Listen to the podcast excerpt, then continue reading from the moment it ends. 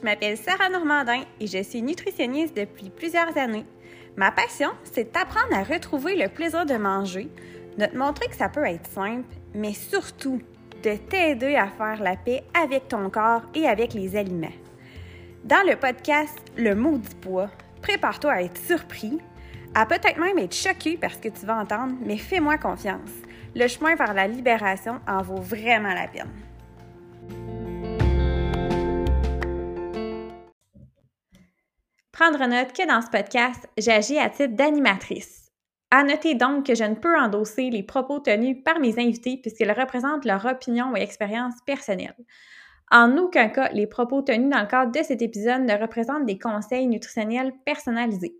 Si jamais tu as besoin d'accompagnement, je t'invite à consulter le répertoire des nutritionnistes diététistes sur le site de l'Ordre professionnel des diététistes nutritionnistes du Québec, soit odnq.org. Merci et bonne écoute! Salut tout le monde! Bienvenue à un nouvel épisode du podcast Le Maudit Poids. Aujourd'hui, c'est un épisode, je pense, qui est très attendu. Je suis avec Maxime Moras, pharmacien. Bonjour Maxime. Bonjour, bonjour, je suis content d'être là. Comment ça va? Ben, ça me fait Ça va très bien, ça va très bien. Euh, je suis prêt, puis je suis, je, je vais- je suis prêt à affronter le sujet. C'est bon, j'aime ça. Oui, t'es es très prêt. J'ai regardé sa feuille, il est plus prêt que moi. très structuré, on aime ça. Fait que euh, je dis Maxime pharmacien, mais euh, on est aussi euh, amis. Dans le fond, toi, t'es le conjoint de Caroline qui est venue sur le podcast Exact. avec Marianne nous jaser pour un épisode témoignage. Fait que c'est bien le fun. J'aime bien ça, recevoir euh, des gens autour de moi pour euh, jaser des sujets. C'est toute la même sphère. C'est, euh, Mais oui, c'est le fun. Moi, j'aime ça. ça fait ça, les petites villes, les petites régions. On, Mhm. on Mhm. avec plein de monde. Fait que, ben, merci d'avoir accepté mon invitation. Toi, Maxime, là, t'es, un pharmacien bien spécial, là. je sais pas si je dirais spécial, mais je suis certainement moins conventionnel que l'image qu'on a du pharmacien lorsqu'on entend le mot, disons. Euh, fait que oui, en fait, je suis pharmacien en GMF. Je travaille ex- exclusivement avec, euh, dans les cliniques. Donc, avec, directement en lien avec le médecin. Euh, je travaille à la clinique, j'ai un bureau, puis je reçois les demandes des médecins qui me demandent euh, des informations, soit des soit directement en lien avec un patient ou plus de manière générale sur des médicaments ou des classes de médicaments qui me demandent de les aider?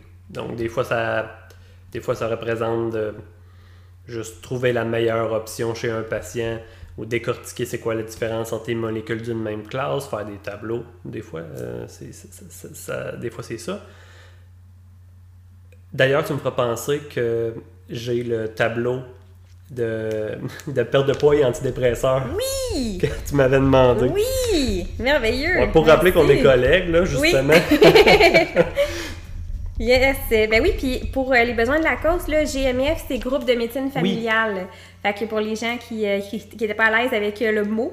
Fait que toi, dans le fond, c'est ça, t'es pas dans une, euh, dans une pharmacie, parce que les pharmaciens qu'on connaît ou qu'on côtoie généralement, on les retrouve beaucoup dans les pharmacies euh, autour de nous, mais toi, c'est ça, t'es vraiment que dans les cliniques médicales. Puis c'est assez récent, là, que c'est... euh, C'est vrai. J'ai quand même pratiqué 10 ans en pharmacie, donc c'est pas, euh, pas nécessaire, c'est pas un milieu inconnu pour moi.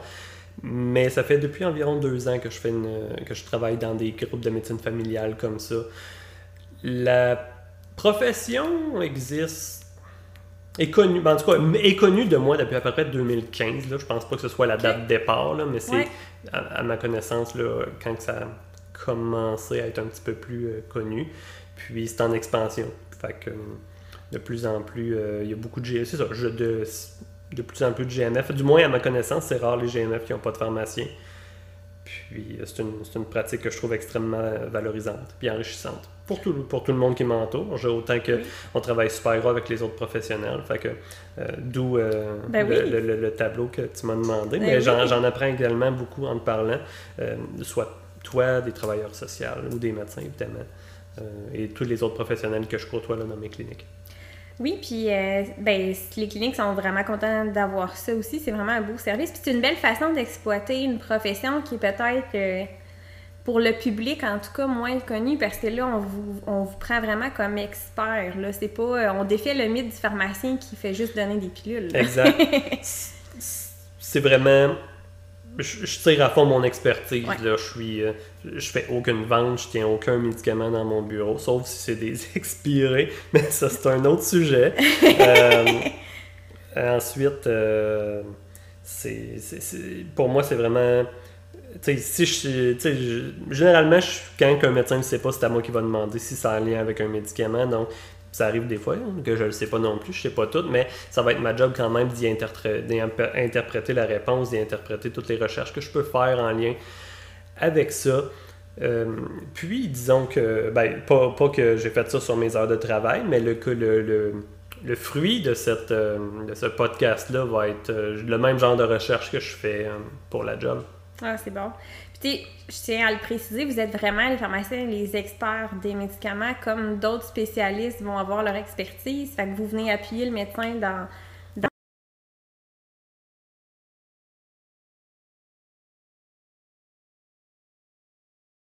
Fait que c'est vraiment apprécié de pouvoir, euh, ben, mhm, pouvoir mhm. faire affaire avec vous. Ben oui, certain. Puis, comme tu dis, c'est notre spécialité. Euh, mais c'est une affaire de le dire, mais c'est tout aussi important de le faire. Donc, pour moi, c'est important de me prononcer justement sur comment on utilise les médicaments dans telle ou telle indication pour que ça soit le mieux utilisé, ou du moins utilisé le plus intelligemment possible, euh, ce qui nous amène probablement au sujet d'aujourd'hui. Euh, oui, effectivement, parce que là, euh, moi, je, tiens à, le dire à l'avance. J'ai fait un podcast la semaine passée sur la chirurgie bariatrique, puis je vais faire un peu le même genre d'introduction pour les médicaments, mhm. pour la perte de poids, parce que c'est vraiment le sujet du jour, les médicaments en lien avec le poids. Je ne suis pas contre, je ne suis pas pour autant la chirurgie que je vais l'être pour la médication. Je pense qu'il faut y aller avec les besoins et les valeurs de chaque personne devant nous. Fait que c'est pas toutes les gens qui veulent perdre du poids que je vais avoir la même approche. Fait que des fois, oui, ça va arriver qu'on va on va jaser de la possibilité d'introduire de la médication, que c'est pas moi qui prescris. Mais c'est vraiment du cas par cas. C'est pas du tout ma, première euh, ligne d'intervention, mais si la personne euh, fait tous les changements euh, possibles en lien avec sa condition, puis que malgré tout, ça nuit vraiment à sa qualité de mm-hmm. vie de ne pas obtenir l'objectif de perdre de poids qu'elle veut, bien, des fois, on va commencer à aborder les autres possibilités mm-hmm. qui sont un peu comme la, deuxième ligne, on dirait pour moi. Là. On peut le dire de même. Je pense que c'est une prise de position qui est cohérente et sensée. J'ai récemment découvert que c'est pas nécessairement le cas de tout le monde et des gens qui peuvent être des références ont des opinions différentes là-dessus. Fait que comme, comme Sarah dit, là, ça va être le. Euh, ce qu'on discute là, c'est le fruit de recherche, le fruit d'opinion. Euh, on n'est pas en train de ben, en fait, justement, en adaptant notre, notre méthode à chacun des patients de manière différente dans leur situation à eux, on s'assure de prendre la décision la plus, j'ose croire, intelligente possible pour pas avoir. Euh, parce que n'importe comme, comme n'importe quel médicament, ça a ses, ses, effets secondaires, ça a ses problèmes, ça, ça a ses surveillances particulières. Donc, euh, tout le temps être, euh, tout le temps s'assurer que il y a plus de pour que de contre au final. Ouais. Si euh, moi aussi j'ai ma propre déclaration à faire. Donc, première chose, c'est bonne pratique généralement de déclarer ses conflits d'intérêts. J'en ai pas. J'ai peut-être déjà eu un stylo, mais je me souviens pas de la marque. finalement, ça marche de même. Ensuite, euh, ce que je vais dire aujourd'hui, c'est à visée éducative. Ouais. Euh, ça sert à renseigner les gens, mais ce ne, sera pas un conseil pharmacologique ou euh, pharmaceutique adressé à vous, chers auditeurs et auditrices. Ce, que, ce, que, je veux dire par là, c'est probablement que ça se peut qu'on parle de médicaments que vous prenez, ça se peut que, que vous avez, que, que, vous allez prendre ou que vous avez déjà pris, vous avez des questions par rapport à ça, puis c'est correct, mais changez pas votre traitement par rapport à quelque chose que je vais dire aujourd'hui, parce que je vous connais pas, probablement. Si vous avez des questions, c'est super correct. Parlez à votre pharmacien, votre médecin ou vos professionnels qui vous entourent, mais je suis pas en mesure de vous donner de, de, directives par rapport à vos médicaments, puisque je suis pas. Euh, je, suis, je, je, vous connais pas, en gros. Ben pas, pas que je veux pas, là, mais. Non, mais c'est un bon conseil parce qu'effectivement, là, on est, on est large, on est grand public, puis euh, c'est toujours du cas par cas. Hein, c'est vraiment important que tu le mentionnes. Là, fait mais, tu sais, vous pouvez vous renseigner s'il y a des choses qui vous, euh, qui vous... Pas qui vous dérangent, mais qui vous questionnent dans ce que vous entendez. Renseignez-vous. Je pense que votre pharmacien, euh, justement, est un une bonne référence pour ça, parce qu'on peut on n'a pas tous la possibilité de voir notre médecin comme on voudrait, mais le mhm. pharmacien est quand même en mesure de répondre à, vos questions. Là. Il devrait être bien placé pour répondre à vos questions entourant vos médicaments sur le pourquoi vous le prenez, y a-t-il d'autres options, est-ce que c'est la meilleure option pour moi? Donc, des bonnes questions à poser, mais jamais au grand jamais. Puis ça, c'est vrai pour pratiquement n'importe quel médicament. Généralement, on les enlève pas du jour au lendemain sans en discuter avec son équipe, euh, son équipe traitante. C'est bien. Bon conseil. Donc, si je commence par quelque chose, ça va être un petit, euh, historique de, des médicaments pour la perte de poids. Donc, c'est pas, on en parle beaucoup ces temps-ci, mais c'est pas un concept qui est nécessairement nouveau. Du plus lointain, en tout cas, probablement que ça date d'avant ça, mais euh, de ce que j'ai lu, donc dans les années 90, il y avait un médicament qui s'appelait la phantermine, ça c'est son nom de molécule, qui a été retiré du marché euh, c'était un stimulant, donc euh, oui, c'était efficace pour la perte de poids, mais ça pouvait causer des problèmes cardiaques, de la nervosité. Les gens finissaient par développer une tolérance, donc il fallait augmenter la dose pour le même effet. Ça pouvait causer de la dépendance et de l'insomnie. Si ça vous dit quelque chose, c'est parce que c'est un dérivé d'amphétamine. Donc, ça, ça fonctionne dans le sens que ça coupe l'appétit, ça coupe les portions les gens perdent du poids, mais on comprend rapidement a possiblement plus de problèmes que de bénéfices avec ça. Donc ça a été, euh, ça a été retiré du marché. Euh, pas, que, pas que les amphétamines, c'est euh, un mauvais médicament en tant que tel. Je veux dire, l'art de la pharmacie, c'est justement de trouver la différence entre la dose thérapeutique et le poison de n'importe quelle molécule. C'est vrai pour n'importe quel médicament. Là. Ce qui fait que c'est utilisé dans le trouble de déficit de l'attention, puis c'est efficace, puis c'est notre job de suivre ça, s'assurer que c'est bien toléré. Euh, ceci étant dit, dans le, dans le contexte dans lequel ça a été utilisé, mais ça n'a pas été très concluant comme essai. Par la suite, il y a eu son nom de commerce, c'était Zenical. Oui, oui, oui, oui, ça, ça, oui. Euh, son nom de molécule, Orlistat. Donc, c'était ben, ce l'est encore, c'est encore commercialisé. Oui, c'est encore. En fait, la manière que ça fonctionne, c'est que ça vient empêcher, euh, pour pas utiliser le mot inhiber, là, mais ok, je vais le dire comme ça, inhibition de l'absorption des graisses. Ok. Moi, je te suis, là, mais mettons... Mais ouais, mettons que j'ai... Euh, de... Ça, ça, ralentit ou ça réduit même, carrément, mhm. l'absorption des gras Donc, euh, exactement. Quand on parle d'inhibition, on veut dire que ça vient bloquer ou mhm. empêcher ou réduire l'absorption des graisses alimentaires qu'on obtient avec, euh, avec notre alimentation. Ça fonctionne, mais c'est extrêmement modeste comme efficacité. Euh, puis, ça a une approche un petit peu punitive, puis ça, c'est ma position euh, peut-être plus personnelle sur le sujet. Là. Utiliser une approche punitive pour renforcer des saines habitudes de vie n'est pas quelque chose que je trouve qui est une bonne idée. Dans le contexte, euh, excusez, euh, dans le contexte ici présent, ce que je veux dire, c'est que plus les gens ont une alimentation grasse, plus les, grasses les graisses ne sont pas absorbées. Ce qui fait qu'ils sont évacués par les selles. Ça explique les principaux effets secondaires de diarrhée et incontinence fécale, qui sont vraiment pas intéressants, je présume. Non, moi, les clients que j'ai eus, puis les études que j'avais vues, les gens lâchaient beaucoup à mhm. cause de ça parce que c'était trop désagréable comme effet, là, comme de devoir courir à la salle de bain en plein restaurant. Là. Pas super le fun. Exact. Puis ça, c'est de plus en plus vrai, plus l'alimentation est grasse. Donc, on comprend que. Mhm. Euh, en prenant le médicament, si tu ne changes pas ton alimentation, tu vas avoir des effets secondaires. Donc, c'est une approche par la menace et la punition. Et, à mon avis, pas une bonne manière d'utiliser des médicaments. Euh, je suis intéressé à avoir le débat, évidemment, euh, mais règle générale, qu'on parle de ce domaine-là, de l'approche de réduction des méfaits en, toxicom en addictologie, c'est définitivement pas une approche qui est à favoriser dans, généralement. Puis, puis, puis là, je te coupe, là, mais je te, je te, challenge, là, tu sais, quelqu'un qui aurait déjà une alimentation, parce que moi j'en ai, là, tu sais, des gens qui veulent perdre du poids, puis qui ont une alimentation déjà saine, mm-hmm. équilibrée, puis que modérée, voire, euh, tu sais, limite faible, même des fois en gras, là, même des fois ils coupent trop. Est-ce qu'on peut s'attendre à un effet qui est presque pas là à ce moment-là? L'étude a été faite sur des gens qui avaient déjà une... En fait, on, en reparlera, le fameux régime hypocalorique, qu'est-ce que ça veut dire, qu'est-ce que ça implique. fait qu'avec quand même, une- il devait avoir une efficacité, mais c'était extrêmement modeste. Là. À titre d'échelle, c'est en bas Ouais. de 3 3% du poids de Euh, départ.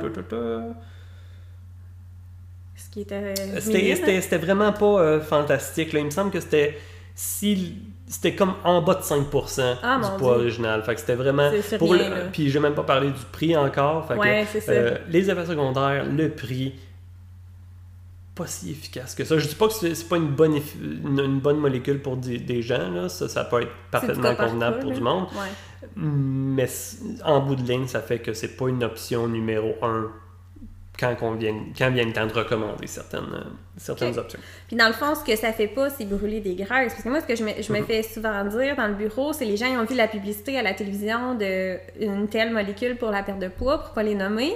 Puis ils vont dire euh, Ah, ben, moi je veux ça, ça va être facile, ça brûle les graisses. On dirait que c'est ça qu'ils ont en Ben, tête. là. Pas en tout. Puis c'est, on va en reparler avec euh, les autres médicaments qui sont probablement plus ciblés par ces gens-là. Mais augmenter le métabolisme pour brûler plus de graisse à rien faire, c'est une action amphétaminique euh, ou adrénergique, c'est-à-dire. Là. Fait que, Que- comme, euh, dérivé d'une amphétamine, ce qui fait que euh, bon, On on, a déjà parlé pourquoi c'était plus ou moins une bonne idée.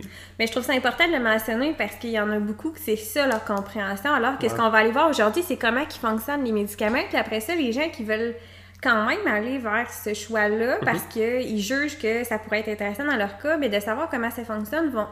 ça va leur permettre de savoir si c'est des bons candidats. Fait que si vous êtes déjà quelqu'un qui fait un, un régime hypocalorique à 1500 calories pour dire quelque chose, Ouais. ben ça servira à rien en tant que tel d'aller chercher un médicament qui va vous couper l'appétit parce qu'il n'est pas là votre problème. C'est une bonne analyse de la chose, en effet.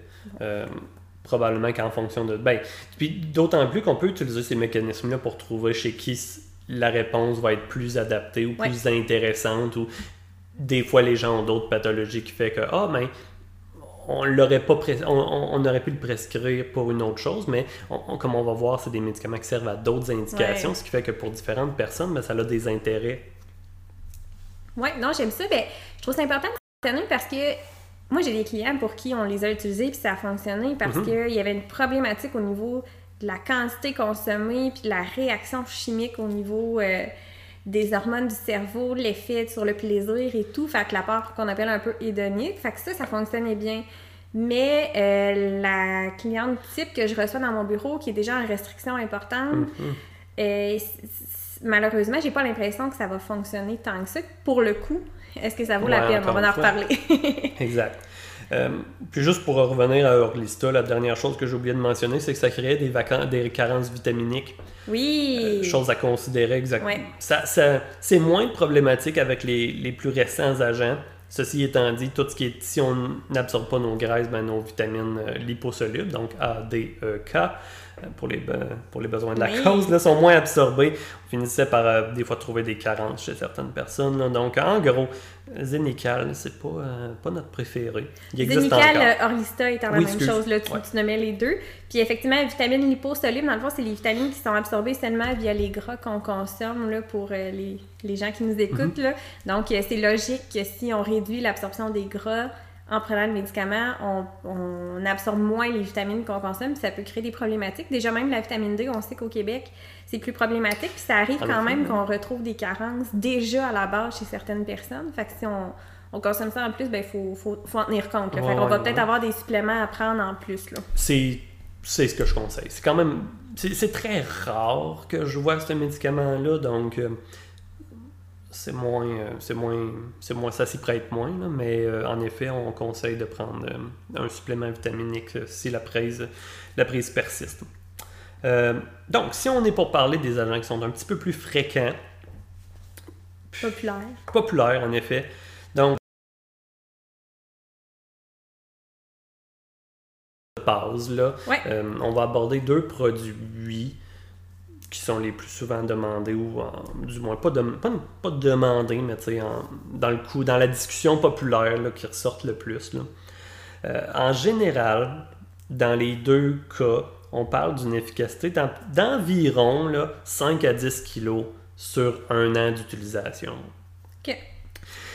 C'est pas tout le temps représentatif, euh, dans le sens que c'est une moyenne. Donc, il y a du monde qui, pour qui ça marche pas, puis pour il y a du monde qui fondent avec ça, qui vont perdre des 30, 40 livres. Là. Euh, au point où est-ce que ça peut devenir dangereux. Là. Euh, c'est, pas la norme. Là. Donc, la norme, ça va se trouver entre 5 et 10 kilos. Puis ça peut être bénéfique, ça peut être intéressant comme efficacité.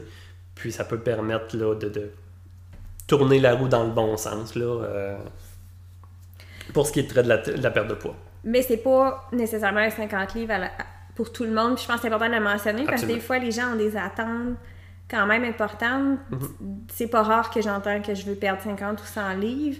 Euh, de mettre un montant d'argent aussi important sur quelque chose qui va te faire perdre moins que ce que tu t'attends, c'est important de le savoir, que c'est possible que ce soit moins que ça finalement. Exact. C'est super important de fixer les, les attentes, en Ouais. effet, avant de vendre le rêve un peu, puis Ouais. de dire, puis de faire dépenser la personne. Puis c'est des montants quand même considérables, là. hein. On, on- je vous le cacherai pas. hein. Ben, Je les ai- je suis en- excusez, je suis en train de me rendre compte que je les ai pas écrits ah, sur ma bon, feuille, mais pas- pas je les ai pas très très loin. là. dans, ma, dans ma mémoire, là, il me semble, sont là. Parfait. Euh, On parle de plus de dans le 3 chiffres là, que dans le 2 oui, oui, chiffres. oui, là. oui, oui. Ouais, ok. Pour donner une ordre de grandeur, c'est bon. Donc, dans les deux cas, mettons, la première question qu'on devrait se poser, c'est pour qui? Donc, on en a discuté que c'est sensiblement une bonne chose d'y aller cas par cas. Donc, euh, de de ne pas y aller, euh, de ne pas faire de déclaration générale de tout comme les monographies vont le faire, parce que je vais vous lire la monographie des deux ok, Maxime, Oui, qu'est-ce qu'une monographie? Euh, la monographie d'un d'un médicament, c'est son manuel d'emploi. Donc, généralement, quand un produit va sortir sur euh, le marché canadien, il va venir avec une monographie. C'est le document fourni par la compagnie, il faut le dire, sur tous les résultats des tests qu'ils ont eu. Ça va parler de comment ça fonctionne, des effets secondaires que des euh, stabilité, conservation, ce genre de choses-là. Des informations très euh, spécifiques aussi sur la chimie du produit, sa toxicité idéalement. Au départ, quand un médicament sort, c'est notre principale source d'informations sur celui-ci. Ceci étant dit, avec le temps, avec l'expérience, euh, on finit par découvrir d'autres pas de découvrir, mais d'approfondir notre, notre euh, connaissance de la molécule. C'est pour ça, puis peut-être que ça va vous sonner une cloche si je vous dis qu'il y a des vieux médicaments qui servent à des, pas des nouveaux problèmes, mais ils ont des nouvelles indications. Pour. Si vous avez déjà entendu, ah oui, euh, des fois c'est un médicament, si vous regardez sur Internet, c'est un médicament qui sert à la dépression, mais dans votre cas, c'est pas pour ça, c'est pour euh, aider à dormir, c'est pour vos migraines, c'est pour vos douleurs. C'est des phrases que vous avez déjà entendues, c'est justement que ben, si vous cherchez sur Internet, vous risquez de tomber sur la monographie du produit. Ceci étant dit, avec le temps, avec les décennies qui passent depuis la sortie de certains médicaments, ben, on finit par avoir d'autres indications qui peuvent être pertinentes, puis qui sortent un peu du contexte. Puis c'est important de savoir que si on sort du contexte d'une monographie, on n'a pas tout le temps les mêmes préoccupations, les mêmes effets secondaires. Règle générale, oui, ça reste la même chose, là, mais des fois, si on sort d'une certaine population chez qui le produit a été testé, mais on n'a pas nécessairement les mêmes effets secondaires. C'est bon. Donc, dans les monographies des deux produits euh, euh, que je vais élaborer un petit peu plus tantôt, là, euh, ça, dit, ça, ça y va comme suit. Donc, les produits sont indiqués comme traitement d'appoint à un régime hypocalorique et à une augmentation de l'activité physique pour la gestion du poids à long terme chez les patients adultes ayant un indice de masse corporelle initial de 30 kg par mètre carré ou plus, donc classé obésité. Avec J'ai- des gros guillemets, Oui, excusez, ça, excusez, oui. vous vous n'avez pas vu faire des guillemets. C'est parfait. Ou 27 kg par mètre carré ou plus, donc surpoids avec mes guillemets, en présence d'une maladie liée au poids comme l'hypertension, le diabète de type 2 ou la dyslipidémie, et après l'échec d'une intervention de gestion de poids. Fait que c'était beaucoup de mots. Oui, c'est- quasiment endormant tout ça. Oui, ben, c'est pas, pas, pas rare qu'une monographie est endormante. Mais, ce que ça nous indique, par exemple, Ben en fait, je vais, je vais commencer par demander ton opinion. Euh, Ouais. L'IMC, euh, je suis sûr que tu as une opinion ferme là-dessus. Oui. Pourquoi j'utiliserais l'IMC pour juger qui est-ce qui a besoin d'un médicament ou Ben, c'est une excellente question, Maxime, parce que l'IMC, on le sait, on en a jasé souvent dans le podcast, mais ça a ses limites. Euh, si tu prends moi, je suis près d'un IMC en surpoids. Ma collègue kinésiologue est en IMC d'obésité, là. Parce que notre masse musculaire est quand même importante puis est vraiment lourde. Mhm. Ce qui fait que dans notre cas, c'est pas vraiment valable. Là, elle, elle serait comme. Elle, elle serait dans une indication de prendre des médicaments pour perdre de poids alors qu'elle est en bonne santé. Oui, puis j- Son tour de taille est bon, là, tu Exact. sais. Je présume que son alimentation est saine et Exact. qu'elle a, de, fait de l'activité physique. Eh bien, évidemment, tu sais, c'est ça. Selon la monographie, elle devrait recevoir un médicament. C'est, L'IMC, je trouve ça très difficile. Moi, j'aime bien euh, dans- bon, les lignes directrices de l'obésité là, qui ont sorti euh, dernièrement en 2020. Très controversées. On peut, en tout cas, si vous voulez en savoir plus, écoutez l'épisode de, podcast avec Edith Bernier. Elle va vous donner sa propre opinion. Comme controversé positivement ou négativement? Négativement, Juste ouais. pour me, me Ouais, négativement. rattraper. Très là. controversé. Moi, j'ai une opinion mitigée. Il y a des éléments que je trouve intéressants, il y en a d'autres moins. Ce que Mhm. j'aime bien de- dans ça, c'est l'échelle EOSS, euh, Obesity Edmonton euh, System. euh, il manque un Scoring, mot. Score. Ouais, quelque chose Des comme fois, ça. Là, il y a comme les stades de, tu sais, 0, 1, Mhm. 2, 3, 4. Puis 0, 1, c'est si justement tu as un fameux IMC en haut de 30, mais que tu aucun ou très peu d'effets euh, sur ta qualité de vie par rapport au poids, aucun ou très peu d'effets sur ta santé physique, tu pas de maladie qui est montrée reliée à ça, tu aucun ou très peu d'effets sur ta santé mentale reliée à ton poids, t'as aucune comorbidité qu'on appelle, ben on recommande pas de traitement euh, médicamenteux ou chirurgie. On va recommander la prévention avec les saines habitudes de vie, mais je tiens à le dire comme on recommanderait à n'importe qui dans notre Mhm. bureau comme Exact. professionnel de la santé, ça n'a pas rapport au poids. Parce que c'est quand même encore très associé au mythe que le poids euh, fait nécessairement que si on est en poids plus élevé, comme un IMC en 30 ou 27 avec des comorbidités, c'est à cause du poids, alors que ça, c'est beaucoup remis en question. Fait que ça, j'ai bien de la misère avec ça. Par contre, on va dire, ben, C'est ça, excuse-moi Oui, de, t'interrompre, mais juste pour bien comprendre Ouais. que ça peut être très valable de, de, de- Ben, je veux pas. Parce que j'embarque quand même. C'est important, je pense, d'embarquer dans l'idée que le, le surpoids ou en fait l'obésité peut est, est une condition de santé. Qu'on veut, on veut voir ça comme ça pour aider le monde là-dedans. Ceci étant dit, d'utiliser l'IMC comme barème, c'est ça. Des fois il peut être plus le symptôme ça. que le problème en tant que tel. Plus. euh, Ouais, tu sais, dans le fond, le- un poids plus élevé, c'est un facteur de risque, mais parmi tant d'autres. C'est juste que là, on lui accorde énormément d'importance, alors que quelqu'un qui a des habitudes de vie qui sont vraiment néfastes, mais qui est dans un IMC normal, on va pas passer autant de temps là-dessus avec cette personne-là où on l'évaluera pas. Puis moi, c'est là où j'ai plus de misère. Ouais, c'est ça. C'est... On me dit pas que c'est un Ouais. facteur de risque de maladie, mais c'est pas... Mais c'est juste ça. C'est ça comme... Pour l'instant. Là, c'est... tu sais, à la limite, le Mm. poids, on le contrôle pas, c'est les habitudes de vie qu'on contrôle. Fait que pourquoi aller mettre autant d'emphase là-dessus? Parce que les gens qui sont dans un poids plus élevé, qui ont des saines habitudes de vie, puis que leur poids naturel, ce range-là, est, est élevé, euh, si on prend la génétique, là, je vais citer Dr Benoît Arsenault, euh, dans une formation récemment, il a sorti une étude où il disait les gens en IMC en haut de 40, c'est 80 la génétique qui est responsable du poids, de la déterminance. Fait que- alors que quelqu'un qui est en poids normal, c'est autour de 35% Fait que plus tu es dans un corps. euh, plus ton, ton, t'es t'es une personne qui est dans un poids plus élevé, plus le pour- le- les chances que la génétique joue Mhm. sont élevées après ça dans, dans ta famille, finalement. Fait que c'est. Fait que moi, ce que j'ai de la misère, c'est d'aller dire, ben, c'est comme si le poids, c'est problématique, comme si on avait du contrôle dessus, alors que ça masque les habitudes de vie Mhm. qu'on regarderait. Tu sais, qu'on on regarde pas tout le temps, finalement, chez les gens qui sont minces. On va attendre qu'il y ait une problématique ou un Ouais. symptôme, justement, qui va arriver, tu sais, c'est... Ça. C'est là où j'ai plus de misère. Puis tu sais, je sais pas si le parallèle va être un peu maladroit, là, euh, fait que sous toute réserve, là.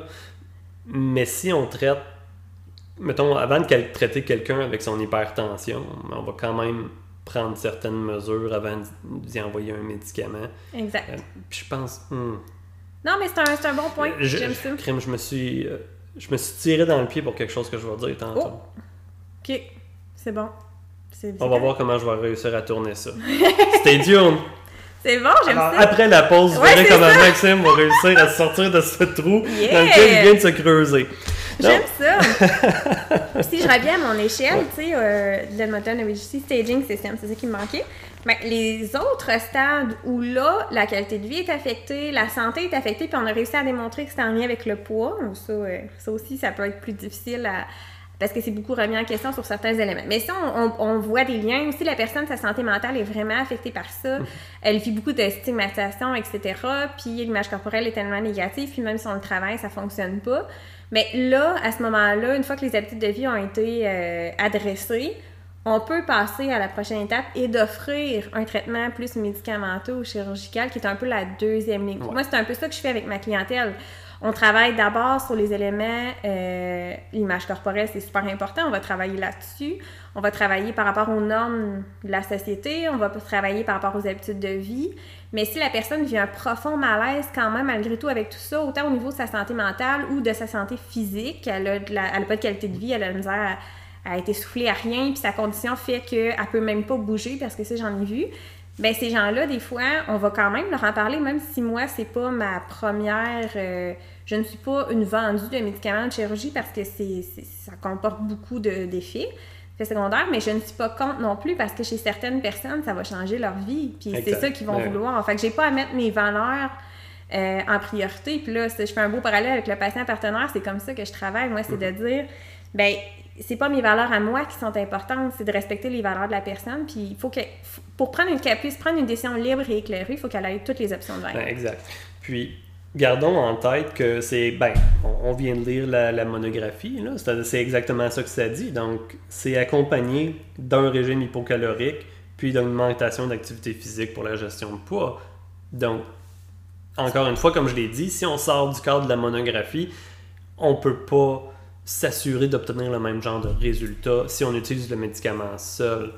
Fait que je pense que c'est aussi important d'en parler. Sans changement d'habitude de vie. C'est pas une pilule miracle. Des fois, comme ça va être vendu, puis les gens vont comme croire qu'en prenant ça, ben, pas mes clients, parce que mes clients, quand ils viennent me voir, sont déjà dans un, des grands changements d'habitude mhm. de vie, sont motivés, mais il y a des personnes qui vont se dire ben, je vais demander cette pilule-là au médecin. Puis c'est arrivé beaucoup dernièrement, là, suite à toutes les annonces, que les médecins se le faisaient demander, puis les gens pensent que. Mhm ben j'ai pas besoin de rien changer, puis ça va faire le travail tout seul. Je vis un profond malaise parce que dans ma clinique, il y a des TV, puis il y a une annonce de tout ça. Sérieux? Je sais. Ta clinique ou notre clinique? Ma clinique. parce que là, on va... Euh, c'est drôle. Bon, gardez en tête tout le monde que la compagnie qui vous vend le médicament, celle qui veut faire de l'argent avec la vente, ben, nous dit quand même qu'il faut associer ça avec une démarche de régime hypocalorique, euh, puis d'augmentation d'activité physique. Puis, juste pour me rafraîchir, euh, régime hypocalorique, qu'est-ce que ça veut dire déjà? Moi, je m'en allais là, là. Les oreilles me cillent depuis tantôt. Mais moi, j'ai de la misère avec ça parce que dans ma tête, là, pour mhm. moi, hypocalorique, c'est en dessous des besoins du corps. C'est en dessous. Tu sais, puis c'est là où j'ai de la misère. Je crois que dans les études, puis là, je parle à travers mon chapeau parce que j'ai pas vérifié. Mais je, serais curieuse de voir leur définition, de dire est-ce que c'est je mange au-delà de mes besoins et là, je redescends à manger sur mes besoins? Ou c'est vraiment de dire en bas. Donc, je calcule un métabolisme de base, donc l'énergie que je dépense à tous les jours, plus un facteur d'activité, un facteur de stress, peu importe. Donc, j'évalue à peu près. Puis là, c'est très à peu près parce que c'est des formules qui sont très. En tout cas, ça prendrait une machine pour savoir exactement là, euh, c'est quoi le métabolisme euh, pour chaque personne. Mais est-ce que là, je vise, exemple, un régime hypocalorique à 1200 calories où là, c'est clairement en dessous de mes besoins? Mais ça, ça peut être problématique parce que ça devient un régime ou une diète, puis à long terme, c'est pas possible de suivre ça. Fait j'ai pas certaine dans les études ce qu'ils entendent par là. Oui, c'est difficile à distinguer. Ceci étant dit, gardons en tête que les deux groupes placebo, ben pas les. C'était pas un groupe placebo, c'était un groupe actif quand qui parle des médicaments. Donc c'est un, un groupe activité physique plus régime, régime hypocalorique. Puis l'autre groupe activité physique, régime hypocalorique plus le médicament. Donc sais, ça démontre quand même qu'il y a une efficacité, même si c'est pas uniquement imputable à ces changements-là. Mais il faut quand même garder. Mais tu soulèves un bon point, je pense, en disant que c'est quelque chose qui est faisable à long terme. Puis, rappelons aussi que c'est toutes des données qui ont été faites sur un an. Là. Donc, tu as une meilleure expérience que, que, que, moi là-dessus, mais tenir un régime pendant plus qu'un an, ça se fait-tu? Ben, les gens qui le font, c'est très rare. Ils vont avoir des rechutes up and down, ou ils vont développer des carences, ou ils vont développer des troubles alimentaires ou des troubles relationnels avec la nourriture. Fait que mm. c'est pas quelque chose qui, qui se garde à long terme. Puis quand on cesse un régime, on a une reprise de poids si c'est un régime qui était trop, justement, hypocalorique. Puis ça, c'est toute la réaction du corps. Il y a tellement d'hormones qui viennent, euh, qui rentrent en ligne de compte quand le corps n'est pas suffisamment nourri. Donc, augmentation de toutes les hormones de la faim, de l'appétit, des envies de manger, réduction des hormones de satiété quand même, euh, j'ai un schéma là, qui montre... C'est le cycle de Krebs? Ben non! mais c'est aussi complexe. Et, puis je le présente tout le genre à mes clientes parce que je trouve ça important de le mentionner que c'est tellement plus compliqué que justement calories in, calories out. Puis on dirait que quand je vois le mot hypocalorique, ben ça me fait penser à ça. Mm. On reste dans une approche simpliste de ben pour perdre du poids, c'est facile, on va manger moins, bouger plus, donc on va avoir moins de calories qui vont rentrer, plus de calories qui vont sortir. Donc, on va créer un déficit calorique, donc on va faire perdre du poids. Mais ça, ça a été démontré qu'à long terme, ça fonctionne pas. Fait que moi, mon malaise, il est un peu là aussi parce que les représentants, pour avoir assisté dernièrement à une, une formation sur l'obésité dans une compagnie que je nommerai pas, ben c'était vendu comme ça. C'était ben c'est on baisse le nombre de calories et nécessairement c'est ça qui va comme causer la perte de poids. Chez mon monsieur qui mange trois assiettes, peut-être. Mais chez ma madame qui a fait des régimes toute sa vie, puis qui ressent pas la faim, puis qui a de la misère à manger ses trois repas, non, tu sais, c'est ça. Fait que c'est pour ça cibler le bon, le bon patient aussi. Euh, ça fait du sens. Je pense qu'avec tout ça, on peut parler des médicaments. ouais, je que l'introduction je, me, je, je, me sens emportée là, tu m'as parlé d'hypocalorique ouais. DMC. Non, mais je pense que c'est des... parce que je, je, pense que c'est des thèmes qui vont ou des sujets qui vont revenir au fil de nos discussions. Fait ouais, je pense que c'est important de dresser la table comme il faut pour que on, je, je, pense qu'elle est bien dressée. Là. Okay, ben il y a, il y a des belles fleurs au milieu, des chandelles. belle nappe. Euh, nappe. C'est ça. On est prêt à recevoir tout le monde. Des belles nappes avec un enfant, c'est pas évident. Je suis en train de manipuler mon tableau parce que oui. ça m'aide ça. OK. Fait, les deux principaux agents avec lesquels on a des recommandations, qu'on va, va faire des prescriptions, il y en a un qui s'appelle Contrave. Niveau des molécules, c'est du bupropion avec du naltrexone. Puis l'autre produit, c'est Saxenda. Son nom de, Excusez-moi, son nom de molécule, c'est euh, l'iraglutide qui est en injection, celui-là. Oui, oui, oui. Comme ça qu'on peut le différencier. Oui, ça, on peut le voir comme ça. Puis, le, celui qui s'en vient, euh, c'est Wegovy. Aussi en injection. Il est dans la même catégorie que Saxenda. Oui. Mais il devrait s'en venir. Euh, hmm. je, je, je, je, Automne. Mais ça pourrait peut-être être poussé parce qu'ils ont une rupture de stock du produit. OK. C'est un produit qui est déjà sorti. Là. Fait pour éviter qu'il y ait une rupture de stock, euh, de ce qu'ils m'ont expliqué, là, pour éviter qu'il y ait une euh, rupture de stock pour les patients qui en prennent déjà pour autre chose. Pour autre chose, oui, c'est ça. Ils veulent pas le sortir actuellement. Okay. mais je, en tout cas, je parle sous toute réserve, je pense qu'il est sorti aux États-Unis, puis qu'il est tombé en quelque chose, ouais, ok, oui, ouais. je, je l'ai entendu parler. Euh, tout ça pour dire, on va parler avec euh, des choses qui, qui, existent dans notre réalité. C'est bien. Je vais commencer avec Contrave. Donc, comme je disais, c'était bupropion et naltrexone. On a parlé des médicaments qui, avec le temps, développent de nouvelles, pas développent, mais sont utilisés dans d'autres indications et c'est précisément, particulièrement vrai dans ce cas-là. Bupropion, c'est principalement un antidépresseur. Il y est encore utilisé pour ça. Euh, c'est un. Euh, voyons, j'ai un blanc. Euh, voyons. Euh, non, euh, pourquoi j'ai un blanc? Ah, ok, je, suis dans une semaine de vacances, fait que j'ai décroché complètement de mes termes. Ben, Donc, c'est bien, c'est bon signe, ça veut dire que tu as, eu des. oui, j'ai décroché pour vrai. Hein. euh, excusez, je vais juste faire un petit chemin mental. C'est là. Ok, excusez. Donc, bupropion, inhibiteur de la recapture de la noradrénaline et de la dopamine. Ah, c'était facile. Pourtant, Maxime, je sais pas pourquoi t'as oublié ça. je l'ai pas oublié. Je l'ai pas oublié. Non, non. Mais on a parlé, bon, euh, on a parlé de l'inhibition, donc ça empêche. Quand que je parle de recapture, c'est que dans nos neurones, une, il y a plein de neurones qui parlent, puis souvent c'est comme des. Voyons ça comme des longs filets, puis au bout d'un filet, il y a comme une synapse qui doivent parler avec une autre synapse qui va parler, qui va transmettre son chemin dans l'autre, son, son, message dans l'autre filet. En tout cas, tout ça pour dire que dans la synapse, il y a plusieurs messagers qui existent. Là, je fais des mimes avec mes mains pour ce que ça vaut. Là, ouais. Euh. Ben, moi, je, je, te suis, là. C'est super. Ouais, je me l'explique en même temps. Ça a l'air. Puis, euh, la noradrénaline va faire partie d'un de ces messagers-là, puis la dopamine aussi. Donc, euh, la, nor, la, je me dans ma langue. La noradrénaline, ce qu'elle fait, c'est notre, euh, c'est notre messager d'action, c'est notre réponse au stress. Par, stress, je veux pas dire comme mon, devoir est en retard. c'est le, le, fight or flight response. C'est notre réponse à un événement qui pourrait être dangereux pour nous. Là. Donc, quand on a quelque chose, un stresseur qui nous met en danger, c'est la noradrénaline qui est impliquée à différents niveaux, évidemment. Donc, euh, euh, si plus, plus, on est stressé, plus ça augmente. Mais essentiellement, euh, quand on est dans une réponse au stress comme ça, donc euh, soit qu'on doit fight, donc combattre ou survivre ou courir, on n'est pas nécessairement intéressé à manger.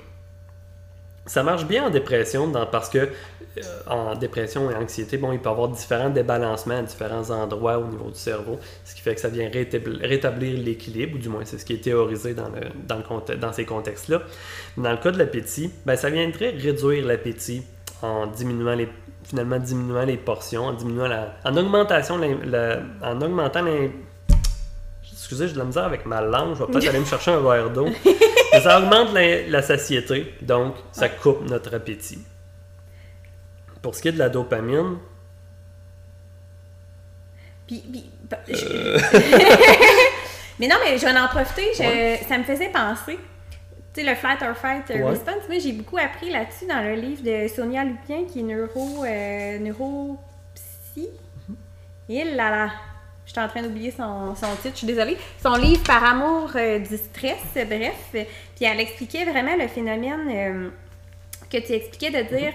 Ben, dans notre milieu plus contemporain, euh, notre stress, c'est plus un stress de, de danger, de, de, mort à tous les jours, comme anciennement en chassant le mammouth ou en se faisant attaquer. Mais notre cerveau va. Euh, des fois, va réagir de la même façon. Fait que si, exemple, euh, on a peur. On a honte de quelque chose devant quelqu'un, ben ça va ça peut augmenter notre nos hormones de stress de la même mhm. façon. Oui, ils sont définitivement, excusez, je voulais pas dire que il non, mais pas je, lieu, mais ils sont définitivement présents dans notre société actuelle, puis c'est un gros problème. Tu sais, euh, évidemment, je vais réduire ça à sa plus simple expression, donc euh, ça, va sonner un petit peu maladroit, là, mais dans, dans, nos, dans notre vie, notre travail, notre job, il n'y a rien qui va nous tuer, ben, probablement, du moins, en tout cas, à moins que vous, vous fassiez comme une une job à très haut risque, là, mais c'est probablement pas le cas. C'est relativement pas rare. la majorité, ouais, c'est ça. si la job vous stresse, mais en vérité, il n'y a rien qui. Il a rien qui va vous tuer là. Il n'y a, rien qui va vous s'attaquer à vos, vos, besoins primaires. Là. Règle générale. Règle générale. mais la réponse est la même. Ben, ben, la réponse chimique, excusez. Euh, oui, c'est ça. C'est ça qui est intéressant parce que moi, j'en avais appris beaucoup de dire on peut vivre ce genre de stress-là au quotidien, puis ça peut devenir problématique parce que justement, tout au niveau de l'orgueil, euh, mhm. entre autres, là, ça peut être des stresseurs. Fait que ça peut être euh, comment moi je perçois ce que les autres vont penser de moi. Puis je trouve que dans le contexte de poids, c'est intéressant parce qu'on parle beaucoup de stigmatisation par rapport au poids, le regard des autres. Euh, que ce soit dans, dans, la vraie vie, sur le en virtuel, les commentaires sur le poids, la grossophobie qui est vécue un peu à tous les jours, mais ça peut créer ce, genre de stress chronique-là, puis ça peut influencer justement euh, les apports alimentaires d'une façon ou d'une autre. Je trouvais ça intéressant de le mentionner. Non, ça fait bien du bon sens. Puis, euh, fait que là, on comprend aussi que le contraire peut être particulièrement intéressant chez, chez, qui, chez quelqu'un chez qui un antidépresseur pourrait être pertinent aussi. Puis comme on vient de discuter, mais c'est pas deux mondes entièrement séparés. J'ai regardé rapidement, puis je me suis pas noté nulle part pourquoi la dopamine agirait sur la perte de poids. Puis je veux pas dire n'importe quoi. Je suis pas mal certain de mon coup sur le cas de la noradrénaline. Puis je pense que c'est le principal intérêt du bupropion dans le contexte. Fait que j'ai parlé du bupropion pour son mécanisme d'action. Euh, notons aussi l'autre molécule, l'analtrexone. Ça, si vous le recherchez, vous allez peut-être faire le saut. C'est un antagoniste euh, aux, un antagoniste aux opioïdes. Puis là, je, je te retrouve encore. non, mais c'est parce que tu parles, puis ça me, ça, me fait allumer des affaires euh, par rapport à la dopamine. Est-ce que c'est le, le bupropion qu'on utilise des fois dans l'arrêt tabagique? Oui, absolument. Parce que euh, j'ai écouté euh, Benoît Arsenault. Salut Benoît! je, le, je, le plains dans tous les podcasts, c'est ridicule. Dans une de ses formations, il disait parce qu'il y avait comme le mythe, on dit la génétique, ça pourrait être responsable du poids, mais pourquoi dans les années 80, où je ne me rappelle plus la tranche exactement, 80-90, il y en avait moins de gens dans, des IMC plus élevés? Puis ce, ce qui amenait comme réflexion, c'est de dire, ben c'est la susceptibilité génétique aux changements environnementaux. Ah. Puis là, il disait, dans ces années-là, la cigarette, c'était tellement présent que ça stimulait beaucoup le cerveau, les ondes de plaisir. Et là, est-ce que dopamine vient jouer là-dedans? Ah, oui, ben oui, c'est exactement ça. C'est c'est l'hormone du plaisir. Puis, ah, c'est ça. Et ça, je pense, c'est l'aspect hédonique. Oui, c'est ça qui est, oui, euh, exact. La chose. Ceci étant dit, ça, en fait, ça a le but d'augmenter la dopamine. Fait que oui, en effet, ça pourrait limiter l'impact qu'a la nourriture. C'est ça, parce qu'une de euh, ces euh, hypothèses, c'est de dire, ben là, maintenant qu'il y a beaucoup moins de tabac aujourd'hui dans la population en général, mm. ben peut-être que là, la nourriture ultra transformée vient stimuler cet aspect-là hédonique chez les gens qui sont plus susceptibles mm. génétiquement à répondre à ça. Fait que peut-être ça, ça serait un élément de la médication qui viendrait comme euh, patcher ce que la nourriture fait. Fait que, puis c'est ça que le naltrexone fait également. Donc en venant un petit peu ben, il, venait, il, y a, a une influence sur le système de récompense. Euh, en venant, justement, ben, j'ai parlé des, euh, rapidement, les antagonistes euh, aux récepteurs opioïdes. Donc, les opioïdes, c'est la morphine. Puis ça, ça a été conçu pour devenir un antidote à ces molécules-là. Euh, on, comprend, on, comprend donc que si quelqu'un débute contrave alors qu'il utilise des doses d'opioïdes pour comme traitement, ça va couper l'efficacité puis ils vont tomber en sevrage. Donc, c'est pas intéressant pour ces personnes-là. Il, y a, il, peut y avoir d'autres manières de traiter les douleurs, mais ça, vous en discuterez avec votre, équipe traitante. Mais des fois, non. Fait euh, puis au final, c'est ça, naltrexone agit sur le système de récompense euh, via ces récepteurs-là, puis ça vient rejoindre un petit peu la noradrénaline du bupropion. Donc, euh, en conclusion, ce que le contrave fait, ben c'est ça, ça, augmente la satiété, diminue un petit peu la réponse de récompense à la nourriture pour finalement entraîner une diminution de l'apport calorique quotidien via ce traitement-là euh, chez quelqu'un qui, qui, qui a déjà... Peut-être en surconsommation, qui aurait de la misère avec, avec cet aspect-là. C'est ça, peut-être de la misère à avoir un régime plus adapté à ses besoins. C'est la bonne manière de dire ça? Ben, pas le mot régime, mais le reste, ça va. Ah, Une alimentation. ben, oui. Bel, effort. Alimentation. Euh, non, mais c'est parfait. Ah, oui. Euh, c'est très bon. J'aime ça. Vous m'excuserez, des fois, je n'utilise pas les termes qui sont. c'est parfait parce que vous comprendrez qu'on a parlé de job un petit peu, je suis peut-être plus habitué de parler entre professionnels qu'avec des patients. Euh, pas que je suis pas sensible à la situation, c'est vraiment pas ça. C'est juste parce que j'ai pas un très grand vocabulaire. non, mais c'est normal, on lit les études scientifiques toujours au régime oui, ça, en parler aussi. C'est ça, c'est tout le temps. malheureusement, j'ai l'orthographe, pas l'orthographe, mais le, vocabulaire euh, scientifique, puis il est pas tout le temps approprié. Euh, je, ne veux pas dire socialement, mais c'est pas tout le temps des termes sensibles. je, le, reconnais, mais je suis le premier à dire que des fois j'utilise ces mots-là. Fait que n'hésite pas à me reprendre si jamais c'est maladroit ce que je dis. J'en suis pleinement conscient. C'est bien correct. Euh, fait que ça fait le tour pas mal pour contrave. Je, je peux peut-être parler de ces euh, contre-indications. Euh, ouais, contre-indications, efficacité, effet secondaire, effet secondaire ouais. oh oui, ben on l'a peut-être euh, survolé rapidement, là, mais chez les, comme on, disait que bupropion peut être utilisé contre la cessation tabagique, c'est une très bonne manière de faire deux pierres deux, une pierre deux coups. Hmm. Euh, c'est le genre de situation où est-ce que j'aime bien ça faire ma job, puis je me rends compte qu'on peut avoir la même efficacité. Euh, pas, pas la même efficacité, mais c'est-à-dire un médicament pour traiter deux indications différentes. ça, ça, devient super. c'est comme des, des coups de circuit Surtout si on considère que des fois, euh, ça arrive souvent qu'il y, a un gain de poids suite à l'arrêt tabagique chez un bon, euh, un bon fumeur. C'est vrai, ça. Des fois, c'est ça qui, je pense que c'est ça qui retient le monde. Ben, ça peut être la, raison de certaines personnes. En tout cas, j'en ai déjà vu, là. je dis pas que ça s'applique à tous, là. Non, je l'ai déjà entendu souvent, effectivement. Donc, pour ce qui est des principaux effets secondaires du contrave, c'est généralement assez temporaire. Donc, maux de tête, des fois des nausées, des vomissements, mais c'est pas en lien avec la, nécessairement la consommation de l'alimentation, comme c'était le cas avec leur, lista. Euh, insomnie, ça dépend. Ça dépend de la personne. Règle générale, ça me, de mon expérience, ça finit par passer. Encore une fois, euh, ah non, ça c'était la monographie de contrat. Moi, j'allais dire que c'est de quoi que je vois plus souvent chez les gens qui sont soit anxieux, soit dépressifs, l'insomnie.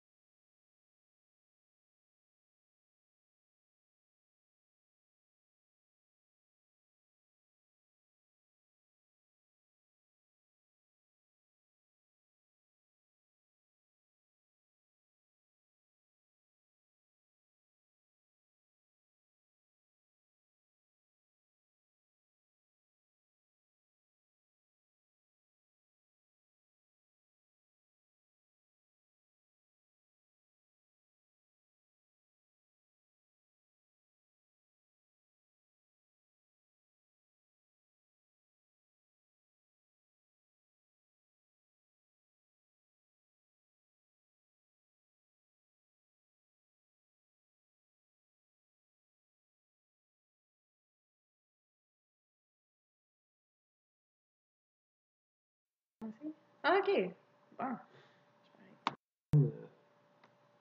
C'est pas mal ça en ce qui concerne les effets secondaires euh, principaux. Il y en a d'autres. Euh, je vous laisse consulter la monographie de contrat si ça vous intéresse tant que ça.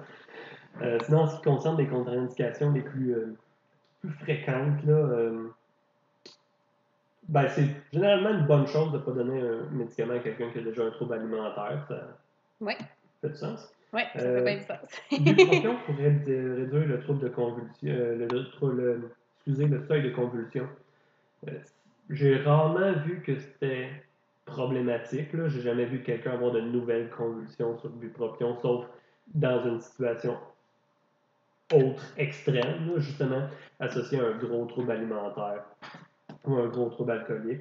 Euh, mais on garde en tête que ça diminue le seuil de convulsion. Fait que chez les gens qui sont déjà épileptiques, qui ont déjà des des antécédents de convulsions, c'est moins une bonne idée. Bon ça, point. Ça peut augmenter un petit peu la tension et le rythme cardiaque. Là, fait que chez les gens qui ont euh, une tension, une hypertension non contrôlée, euh, on conseille de ne pas le prendre, mais évidemment, si les gens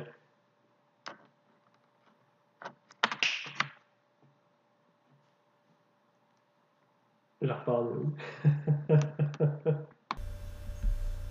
Ça fait pas mal le tour des principaux effets secondaires. Si euh, la liste vous intéresse, je vous invite à consulter la monographie, qui est une lecture passionnante, je vous assure. c'est une tente, c'est une tente. Euh, pour ce qui est des contre-indications, règle générale, on ne donnera pas de contrave à quelqu'un qui a déjà un trouble alimentaire, ou du moins, je pense que c'est peut-être pas une bonne idée d'utiliser un agent contre l'obésité à quelqu'un qui a un trouble alimentaire, là, euh, règle générale. le bupropion aussi peut réduire le seuil de convulsion. C'est rare. J'ai jamais vu que c'était problématique chez la population en général. Euh, des fois, ça peut causer des. Ben, c'est pas que ça cause des convulsions, mais mettons, ça s'ajoute à un facteur de risque, mettons, euh, malnutrition, justement associé à un trouble alimentaire, euh, sevrage d'alcool ou encore des antécédents d'épilepsie ou de convulsions. Ben, c'est pas une. En tout cas, on, se garde une gêne de rajouter ça là-dessus. L'hypertension non contrôlée, c'est gérable au sens que euh, ça peut, le bupropion peut augmenter un petit peu la tension et le, rythme cardiaque. Ceci étant dit, c'est pas nécessairement une contre-indication. Ça veut dire si vous avez déjà de l'hypertension, si vous êtes traité pour de l'hypertension, on surveille ça. Euh, c'est juste. Ben, en fait, si vous avez de l'hypertension non contrôlée à 200 mg euh, de de mercure, ben, c'est généralement pas. Le débuter le contraire ne sera pas votre priorité, je vous l'assure.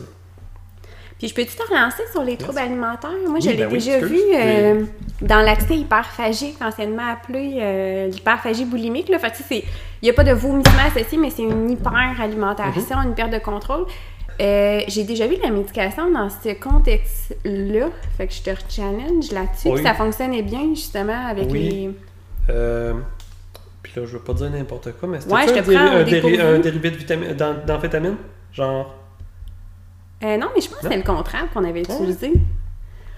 Sous toute réserve, là. Parce que justement, ça faisait l'effet avec la part hédonique des aliments et tout et tout, avec euh, un, un- une alimentation Ouais. précise pour le trouble alimentaire très encadrante, là. Ben, ça fait du sens. Ça fait du sens. J'ai déjà vu Vivance, en fait. C'est pour ça que je disais ça dans un Ah, ok, ok, ok. euh, trouble alimentaire, mais. Trouble alimentaire, c'est le bon terme? Oui, Ouais, mais tu sais, c'est parce qu'on va. Tu sais, mettons, anorexie, boulimie, c'est clair qu'on va pas mettre un médicament comme ça, fait que ça Non, fait du ouais. sens. Mais l'accès hyperphagique, c'est plus nouveau là, comme Ouais, trouble. ok. Fait que peut-être que dans les études, qui sont plus anciennes, ils n'ont pas Euh, considéré ça dans leur la monographie, entre autres. Là. Je sais pas la date Je de suis quand, vraiment mais pas. euh, je réfléchis tout haut. Ouais, là. je suis vraiment pas habi- euh, je, je me rappelle pas. Je l'ai vu dans un contexte est-ce que ça semblait être un trouble alimentaire, puis on utilisait ça, puis ça, fon- ça l'avait fonctionné. Mais euh, c'était indiqué, là. C'était euh, c'était- c'était off-label, là. excusez, c'était euh, hors monographie, mais l'usage est connu. Ok. Mais euh, je me rappelle plus si c'était ce contexte-là exactement. Fait que oublie- oubliez ce que j'ai dit, tout le monde, maintenant. Puis, euh, ah, c'est ça, pour revenir aux contre-indications, j'en ai parlé un petit peu tantôt, là, mais pour les gens qui utilisent des euh, dérivés de morphine sur, euh, des bases régulières, ben, c'est une moins bonne idée vu que ça va bloquer leur. Le contraire va bloquer leur effet. Euh, les problèmes hépatiques sévères, puis euh, il y a quand même plusieurs interactions avec bupropion, fait à garder en tête. Pour un grand total de quelque part entre 300 et 350 pièces par mois. Oh! Excusez, j'ai sauté du coq à l'âne, hein, c'est de même que mon tableau y est fait. Wow! OK. Puis pour une efficacité, ils ont, ils ont Oui. mis, eux autres, l'efficacité? C'est euh, quelque part entre 5 et 10% sur un an. Euh, excusez, 5 à 10 kilos. Kilos. OK. Je vais voir si j'ai d'autres chiffres à part ça. Il me semble que oui. Qui, dans le fond, le. Ah non, ouais, excusez, eux autres, c'était. Ok. C'était contraste. 5. Eux autres, c'était 5% sur 12 mois. OK, fait que là, c'est différent. C'est un Ouais. petit peu plus, là. Ben, ça dépend de la Ben, personne. hein. c'est sûr. Parce que sinon, 5 à 10 kilos, on parle de 11 à 22 livres. Oui, j'ai pris ma calculatrice, c'est épouvantable, je sais. Mais OK, 5 à 10% du poids initial. Fait que plus la personne est dans un poids, un poids élevé, plus elle peut peut-être espérer avoir une efficacité élevée. C'est ça qu'on comprend? Encore une fois, je, je, réfléchis Non, non, je me lancerais vraiment pas à dire ça. Faudrait décortiquer l'étude, faudrait décortiquer l'étude, faudrait euh, comprendre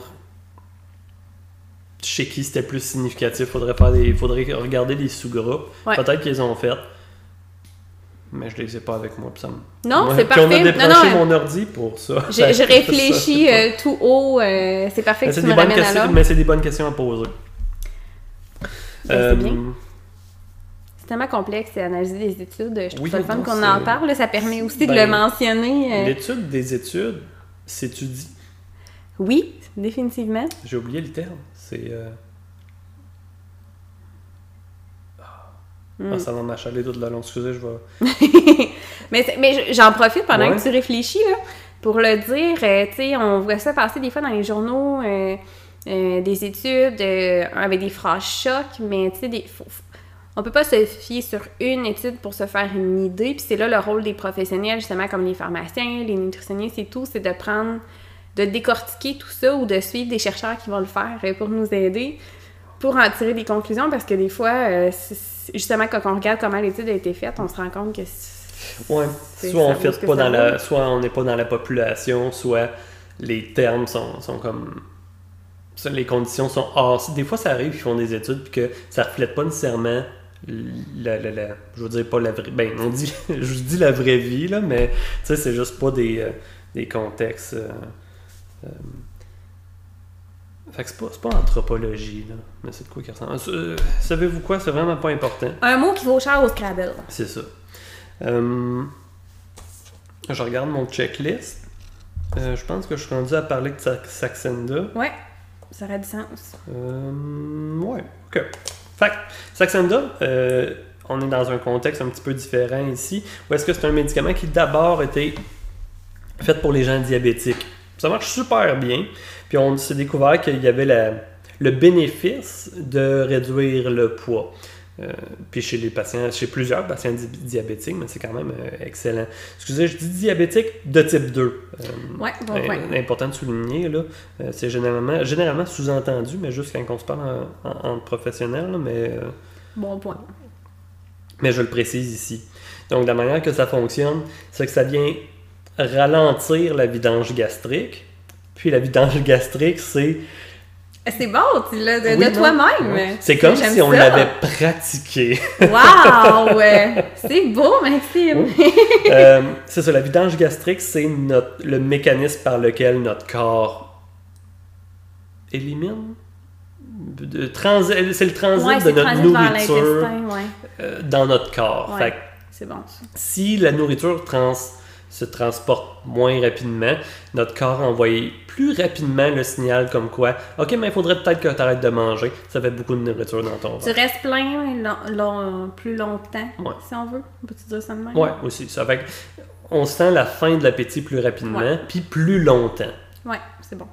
Ouais, c'est Ce qui fait qu'au final, on se retrouve avec un moins, une, une plus, moins, un moins grand apport calorique. On mange moins à, Exact. à la fois parce qu'on se sent plein plus vite. Fait que les gens qui ont pas de la misère à reconnaître la satiété, c'est vrai que ça peut être euh, utile dans certains Mhm. contextes. On rappelle que c'est une injection. Si vous avez pas Yes. d'aiguille, c'est pas Yes. une bonne Euh, idée. une, euh, une injection une fois par jour. J'ai euh, rapidement parlé de Wegovy, là, c'est Ouais. qui fonctionne de la même façon. Celui-là, c'est une injection une fois par semaine. Fait que c'est tentant pour bien du monde, évidemment. Euh, ceci étant dit, il n'est pas encore disponible à l'heure où on se parle. Moi puis Sarah, là, je veux dire, peut-être que euh, vous allez entendre ça. Je vais vous parler à d'autres heures, puis ça va être ça, ça sera On plus est vrai. en là. juin euh, actuellement. euh, juin la- 2022. La date, date de parution, C'est bon. c'est pas encore sorti, mais ça devrait s'en venir au fil des prochains mois. Comme je disais, ça, ça aide à traiter les patients diabétiques, donc c'est une option super intéressante pour soit les gens qui commencent à avoir des tendances ou qui en ont dans leur famille, mais ça peut être pertinent dans le contexte. Puis, eux autres, leur euh, donnée de résultats, c'était sur 20 semaines. Ouais, ok, non, ok. Euh, C'était une, dim- non, excusez, une diminution de 8 kg en moyenne sur 12 mois. Euh, J'ai parlé de ce que la moyenne voulait dire tantôt. Mhm. Euh, peut-être plus, peut-être moins. Tout à fait. 8 kilos étant ici. Euh, 16, 17. 17.6. Ouais. Merci, calculatrice. Je ne l'ai pas fait mentalement. OK, fait que, OK, c'est bon. Livre. 17.6 livres en moyenne. Ouais. En moyenne, mais ce n'est pas une garantie. Ouais. Euh, pour ce qui est des effets secondaires, sont généralement transitoires, je veux dire temporaires. Là. Euh, puis, à chaque. Puis, c'est un médicament qu'on augmente par palier de dose, euh, quand même progressivement. là. Euh, donc, des fois, les effets secondaires apparaissent un petit peu euh, suite à ça. Ça peut être dérangeant pour vrai. Euh, en fait, j'allais pas, j'aurais pas dit ça le mois dernier, mais euh, règle, gén- règle générale, ça va bien. Il y a des petites nausées un petit peu passagères, puis ça finit par bien aller. Récemment, par exemple, j'ai eu une patiente qui s'est, a décidé- en fait, venait d'augmenter sa dose, puis ça allait tellement pas bien qu'elle est allée à l'urgence. Hein? Euh, elle n'a pas été hospitalisée, là, mais elle filait vraiment tout croche. C'était le- ils ont fait tous les tests, puis euh, au final, tout ce qu'ils pouvaient conclure, c'était juste. Tout ce qui a changé, c'était l'augmentation à 3 mg. Ah, ouais. Fait que, dans son cas, elle, on a décidé de le repartir un petit peu plus bas. Euh, puis, euh, puis tu sais, au final, de peut-être se- s'en tenir à une dose un petit peu plus faible si ça marche pour elle. là. Gar- gardons en tête qu'elle était diabétique aussi. C'était Ah, dans ce cas-là que je la suivais. Là. Mais le, le- la, la- la pertinence est la même. là. Moi, l'effet que j'ai le plus vu, Ouais. c'est la nausée. Ouais. J'en ai vu plus que du Saxenda que du contraire, là, puis c'est vraiment la nausée. Ça, ça finit par partir, mais ça limite beaucoup les apports alimentaires. C'était vraiment problématique. Les gens mangeaient tellement pas là, Ouais. que c'était euh, problématique. Ben, c'est ça que j'allais dire. Mais en fait, c'est pas, pas juste pour moi d'amener ça de même parce que ça marche pour beaucoup de monde. Ouais. Ça marche très bien pour beaucoup de monde, ça a une belle efficacité, c'est intéressant. Ceci étant dit, euh, des fois, ça arrive que les effets secondaires de nausée, justement, euh, nausée, vomissement, persistent. Ça fait que. Des, puis là, ce qu'il faut que j'arrive dire aux gens, ben, manger moins et plus souvent. Mhm. Puis ça, va, ça devrait aider à diminuer cet effet secondaire-là. Puis, puis là, ça ramène à ce que je disais tantôt. Vous pourrez pas manger gros parce que le médicament va vous empêcher de faire ça. C'est une approche qui est un petit peu punitive. Puis j'ai. comme, comme on disait, oui, j'ai une, certaine ob- objection de conscience, mais c'est pas de mes affaires. Fait que si le médicament convient à la personne, je respecte. Puis, puis qui est sécuritaire dans sa condition, Ouais, ça c'est évidemment. euh, tu sais, si, si, si elle la sent que ça l'aide, puis que c'est pas dangereux pour elle, puis ça, c'est ça, ça c'est mon rôle de professionnel. Il faut que je, si- que je suive les médicaments, que qu'il y ait une approche punitive comme Ah, ça va m'aider à couper mes portions. Si j'ai un problème avec ça, c'est plus mes affaires, mais si c'est dangereux au point où est-ce que la personne est, comme, est en perte de poids trop intense, ben là, ça devient un danger pour la santé. Là, c'est ma responsabilité de l'arrêter. Il faut juste faire la nuance entre. euh, Mais je trouve ça important que tu le mentionnes. là-dedans. là. Je trouve ça important que tu le mentionnes parce qu'il y a un gros mythe qui persiste comme quoi le fait de manger moins, justement, c'est ça qui va aider la perte de poids. Fait que les gens sont comme contents, pas d'avoir de la nausée, mais de pas manger beaucoup. Fait que quand on leur dit manger moins à la fois, mais plus souvent, ils ont, des fois j'entends, ouais, mais si je mange plus souvent, je vais prendre du poids puis ça va pas fonctionner, mais au contraire. Parce que si je ne nourris pas mon corps suffisamment, non seulement je me mets à risque de carence, mais quand je vais arrêter la médication, qu'est-ce qui va arriver? Bonjour, Mhm, ouais. bonjour le retour du poids, là, ça devient une, une diète ou un régime. Fait que je trouve ça important que tu le mentionnes de dire ça aussi, là, c'est c'est une espèce de béquille temporaire qui peut aider, mais il faut qu'il y ait des changements qui soient faits au travers parce que sinon, dès qu'on arrête la médication, euh, la, la société est, est plus là aussi Ouais. rapidement. Fait que si on n'a pas fait de travail en parallèle, ça fonctionnera pas à long terme. là. Fait que je vais. Ça, ça nous amène probablement à notre autre sujet. Là, fait que je vais closer rapidement sur ces contre-indications. Euh, tantôt, je l'ai oublié avec le contrave, là, mais on donne pas de médicaments pour la perte de poids à une femme enceinte. Oui, bon, excellent point. Je pense. Mais, mais non, mais c'est important de le mentionner. les- Oui. Puis, tu sais, ça, ça devrait tomber sous le sens, mais c'est ça des modes d'emploi, c'est ça des monographies. Ça a des avertissements de même qu'on on dit, ben là, c'est sûr que je ferai jamais ça. Tu serais surpris de voir euh, le nombre de femmes enceintes qui capotent de prendre du poids puis qui se mettent, euh, ils se limitent là. C'est Ah ouais. impressionnant.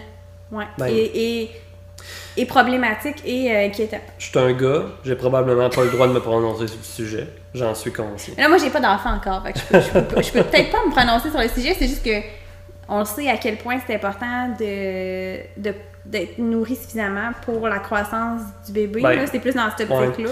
Fait que tu sais, c'est ça que je pense. Puis la raison pourquoi je dis ça, c'est que moi aussi je pense ça, mais c'est facile pour moi de le dire parce que Je j'ai pas à vivre avec cette Effectivement. situation-là. Euh, carcinome médulaire, comme contre-indication, excusez, je reviens à ça. OK. Carcinome médulaire. Ouais. C'est quoi? Ouais. En grossesse, les gens avec du carcinome. Non, non, c'est pas ça. Excusez, euh, les contre-indications de Saxenda, le carcinome médulaire de la thyroïde et néoplasie endocrinienne multiple de type 2. Ouf!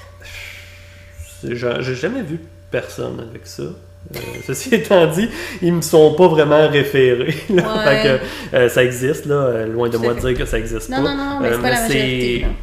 Généralement, si vous l'avez, vous le savez. Ouais, là, c'est ce qui fait que c'est- c'est c'est généralement pas quelque chose qui, qui, qui- qui nous, nous préoccupe grandement. C'est pas que ça vient favoriser ça d'ailleurs. là. Ouais, c'est pas ça, n'augmente pas le risque d'avoir ces problématiques-là, c'est ça que tu veux C'est dire. extrêmement théorique. C'est que.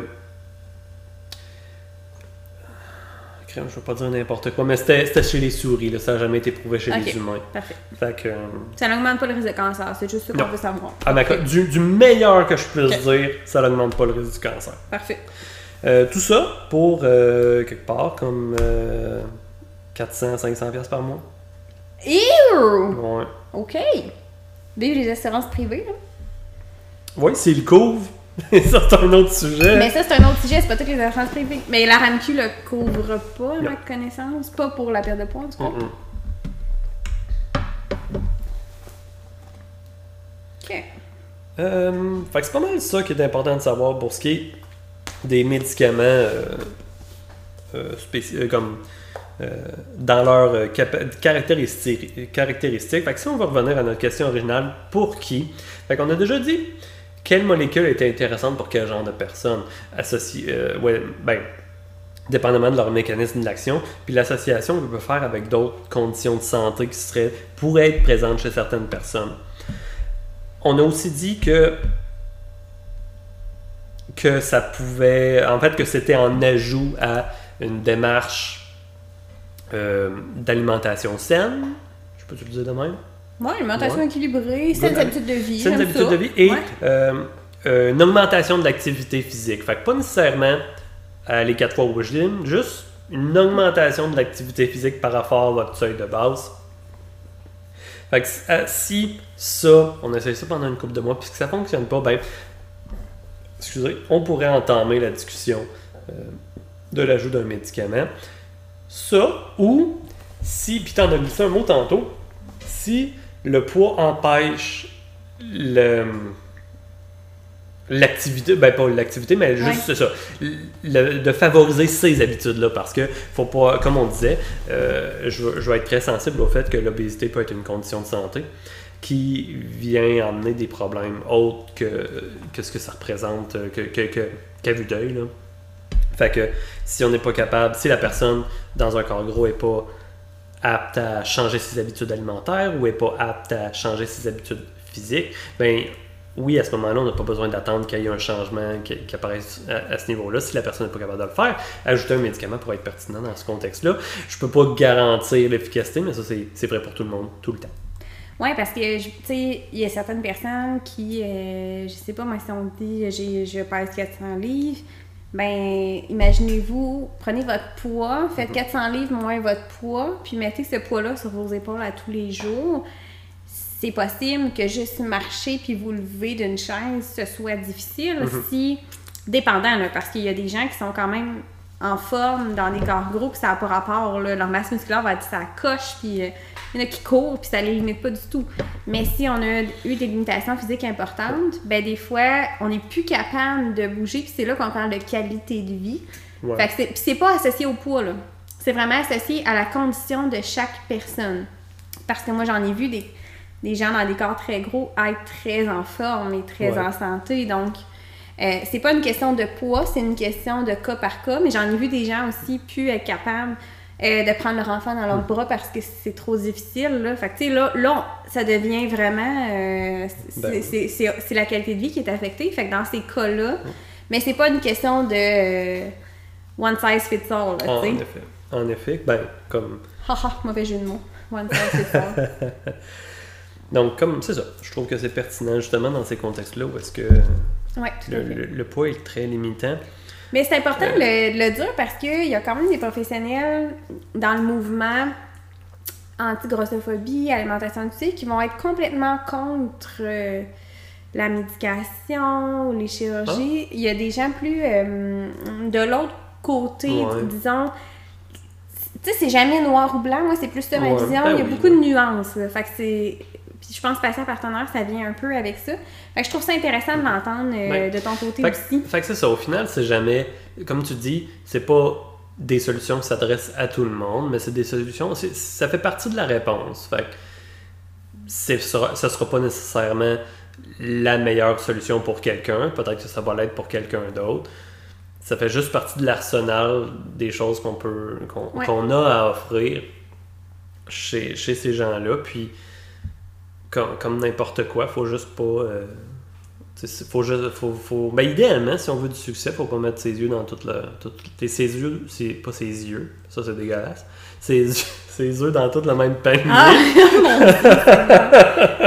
wow. Oui, effectivement, je suis d'accord. Euh, plus on, plus on a de professionnels qui nous entourent puis nous aident sur différentes facettes, ça c'est vrai dans beaucoup de problèmes de santé, ouais. ben, plus on a de chances de succès à affronter ces, ces conditions-là. Tout à fait. Puis, tu sais, je tiens à dire que euh, j'ai passé par ce processus-là, moi, d'être euh, au début, là, quand j'ai lu beaucoup sur l'alimentation intuitive, ouais. at every size, grossophobie, j'étais un... j'ai eu une phase un peu euh, avoir des émotions négatives contre la chirurgie bariatrique ou la mm-hmm. médication, mais j'ai évolué là-dedans en travaillant mes lectures, puis de ma compréhension, beaucoup avec le patient partenaire aussi. On salue Claudia Hull, nutritionniste patient Salut, partenaire. Salut Claudia! Mais euh, ça, ça m'a toujours vraiment parlé aussi d'aller avec euh, le projet de vie du patient et tout. Fait qu'on. Puis récemment, justement, cette semaine, j'avais une formation par rapport à ça aussi, patient partenaire. Puis c'était une patiente partenaire qui venait nous parler, puis elle nous rappelait l'importance de ne pas mettre nos valeurs professionnelles en avant-plan. Mhm. C'est les valeurs de la personne qui sont importantes de notre patient, même si elle est en contradiction à nos valeurs à nous, c'est la personne qui fait ses propres choix et nous, on est là pour l'accompagner. Fait que je trouve que la médication, c'est un peu dans ce sens-là aussi. Euh, Pas que je compte la médication dans mes valeurs. Ouais. Ben, je comprends ce que tu veux dire. Euh, faut juste garder en tête que je sais pas si ça s'applique euh, autant pour la nutrition que versus la, la- la pharmacie puis la médecine, mais sais, si la personne a des valeurs qui l'amènent clairement dans des situations où est-ce que c'est en danger pour sa sécurité, Oui, là, c'est vrai, nuance pour importante. sa santé, Tout à fait. c'est important que je, je mette mon pied à terre. là. Ça, c'est une nuance extrêmement importante que moi, je ne vis pas dans mon bureau de nutritionniste, Ouais. effectivement. Fait que, tu sais, ça fait partie de ma responsabilité d'intervenir, de Ouais. je sais pas, mais si quelqu'un dit Ah, mais euh, j'ai doublé ma dose de vivance, puis depuis ce temps-là, j'ai perdu du poids. Ouais, Comme, je te crois, puis j'en suis. Je- je suis sûr que c'est arrivé. Ceci étant dit, il faut que je mette mon pied à terre, mais c'est pas une utilisation qui est sécuritaire du médicament, faut que je t'arrête là. Ouais. Ben, pas, pas que je t'arrête en prison, mais il faut, faut que je te décourage. je peux pas, je peux pas t'encourager, oui, je, et je ne peux sûrement pas te permettre de continuer Ouais. sur cette Tout voie-là. à fait. Euh, Il faut trouver une. Tu sais, c'est ça. c'est- Ben, c'est un exemple. euh, c'est un exemple un petit peu précis, là, mais je pense que tout le monde comprend. Non, mais c'est un, c'est un bon euh, point, effectivement. Quelque chose où est-ce que je veux en venir, que, tu sais, si- des fois, sais, si je vous. Si un pharmacien ou si un médecin vous va pas dans le même sens que vous, c'est pas nécessairement une objection qui est. C'est pas un jugement de valeur nécessairement. Là. bon Il peut avoir des raisons. euh, médicales au fait qu'il ne veut pas aller sur cette voie-là. Euh, ce qui m'amène à parler, en fait, il va falloir refaire un petit peu notre table avant de parler de combien de temps? Tu veux que je refasse ma nappe pis tout? Oui, Ah, oui, ben, oui. non, c'est ça. On a, on a mangé, on a eu notre, Ok. notre Faut que je ramasse les miettes, on là. a eu notre premier service. Là, Ok. il faut remettre la table parce qu'il faut parler du raccourci qu'on a de dire que quelqu'un, plus, plus, si son poids est plus faible, son poids et, et la personne est nécessairement plus en santé. Ah, mon Dieu, je suis contente que t'en parles. Il va falloir parler de ça avant de parler pendant combien de temps on peut recommander ces, ces Ouais. produits-là. Parce que, ben, j'ai pas l'impression que c'est tout le temps vrai. Puis, je pense que c'est mieux qu'Olivier que, pour moi, que Ouais. moi pour en parler parce que, ben, tu sais, un coup qu'on a commencé ces médicaments-là, puis ils sont efficaces, le seul barème qu'on a sur la durée de temps de la part des monographies, c'est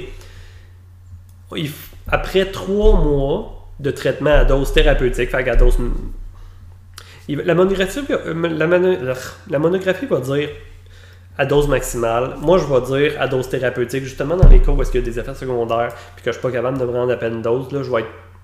Ça me fait, ça me stresse pas de jouer avec une dose plus faible puis continuer de voir les, effets bénéfiques s'il y en a.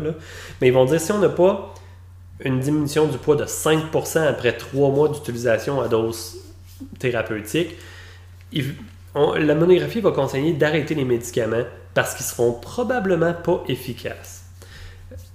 Je, vais, euh, vous présente mon cynisme qui va vous dire que si cette population-là, c'est-à-dire les gens qui n'ont pas eu d'efficacité au-dessus de 5% après 3 mois, s'il y a cette clause-là, c'est probablement parce que les résultats des monographies, l'étude des monographies, n'étaient pas super concluantes si on ajoutait cette population-là. C'est-à-dire qu'il devait avoir une grosse influence sur la moyenne.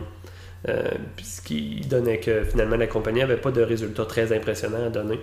Et donc, euh, c'était pas vendeur. C'est ça. C'est peut-être. Ah. mais ça, c'est ça, c'est, euh, c'est mon C'est une cynisme. réalité intéressante Ça- à, à considérer. Ça arrive, mais c'est mon cynisme qui vous parle. C'est peut-être pas ça. Il y a probablement des bonnes chances que, en effet, euh, mais tu sais, si la monographie dit ça, je pense pas que ça soit pour vous faire sauver de l'argent. Je pense juste parce qu'ils l'ont exclu de la population euh, qui ont analysé euh, après un an. Je pense juste que c'est, c'est surtout ça. Fait que c'est Mm. l'unique. euh, c'est comme l'unique barème de temps qu'on a pour s'identifier. Ensuite, l'étude va jusqu'à un an, ce qui est super arbitraire là, comme durée de traitement. Est-ce que ça peut être moins? Est-ce que ça va être plus que ça? Sûrement, mais ça dépend. Pas partout encore, là. là. Ouais. Fait que rendu là, un coup que la, la- la question que je pense qu'il est importante de se poser, mais un coup que quelqu'un a justement là, une bonne diminution de poids, on a atteint un plateau, euh, disons un IMC de 25, là, pour dire euh, quelque chose, ben on l'arrête-tu ou on le continue? Euh, est-ce que. Puis là est la chose, est-ce que la personne est plus en santé qu'au début? Peut-être que oui, peut-être que ça l'a permis d'a- d'adopter des, des- des- des- des- des habitudes qui sont favorables à, favorables à long terme. Mais est-ce que c'est est-ce que est-ce que c'est intéressant de garder? Parce que ce que j'ai entendu récemment, c'est des médecins spécialistes qui donnent des conférences sur ces produits-là, ils ont dit vous puis là c'est là où est-ce que je me suis tiré dans le pied. Vous enlevez pas un médicament pour l'hypertension chez quelqu'un qui a une nouvelle pression normale. Gardez vos médicaments pour la perte de poids, gardez-les à ça. Puis je suis pas sûr j'embarque. J'hésite un peu. Parce que j'ai pas l'impression. Puis c'est là où est-ce qu'il faut que je, me, je, je sorte de mon trou dans lequel je me suis enterré. parce que j'ai fait cette comparaison tantôt. Euh, avec l'hypertension. Je pense qu'il va falloir que tu fasses pause. Je pense qu'Aro est arrivé. Effectivement.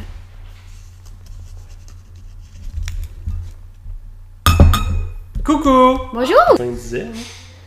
Mais c'est une bonne question de savoir si effectivement on prendrait la médication à vie. Parce que c'est vrai que moi, les, les études que j'avais vues, les recommandations, ça disait ben, si vous l'arrêtez, attendez-vous à une reprise de poids.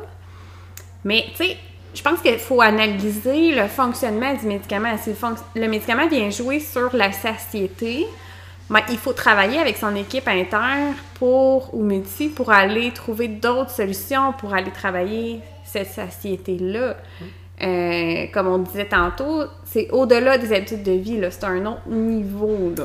Puis c'est pour, pour ça que mon, mon idée derrière ça, c'était que ben, ça vient complémenter euh, une approche alimentaire, une approche d'activité physique, puis ça nous permet d'a- d'a- d'atteindre un nouveau seuil. Ben, peut-être qu'en l'enlevant, ben, ça sera pas. Tu sais, ça va renforcer ces habitudes-là, ça va comme juste aider à tourner la roue dans euh, les saines habitudes de vie, puis euh, la un, un poids plus sain au final. Puis notons que, ben, je- tu t'en as glissé un mot, mais un poids plus sain, ça veut pas nécessairement dire, euh, c'est pas calculable juste à l'IMC. Non, pas du tout. Puis, tu sais, c'est- quoi? Est-ce qu'on peut définir poids sain?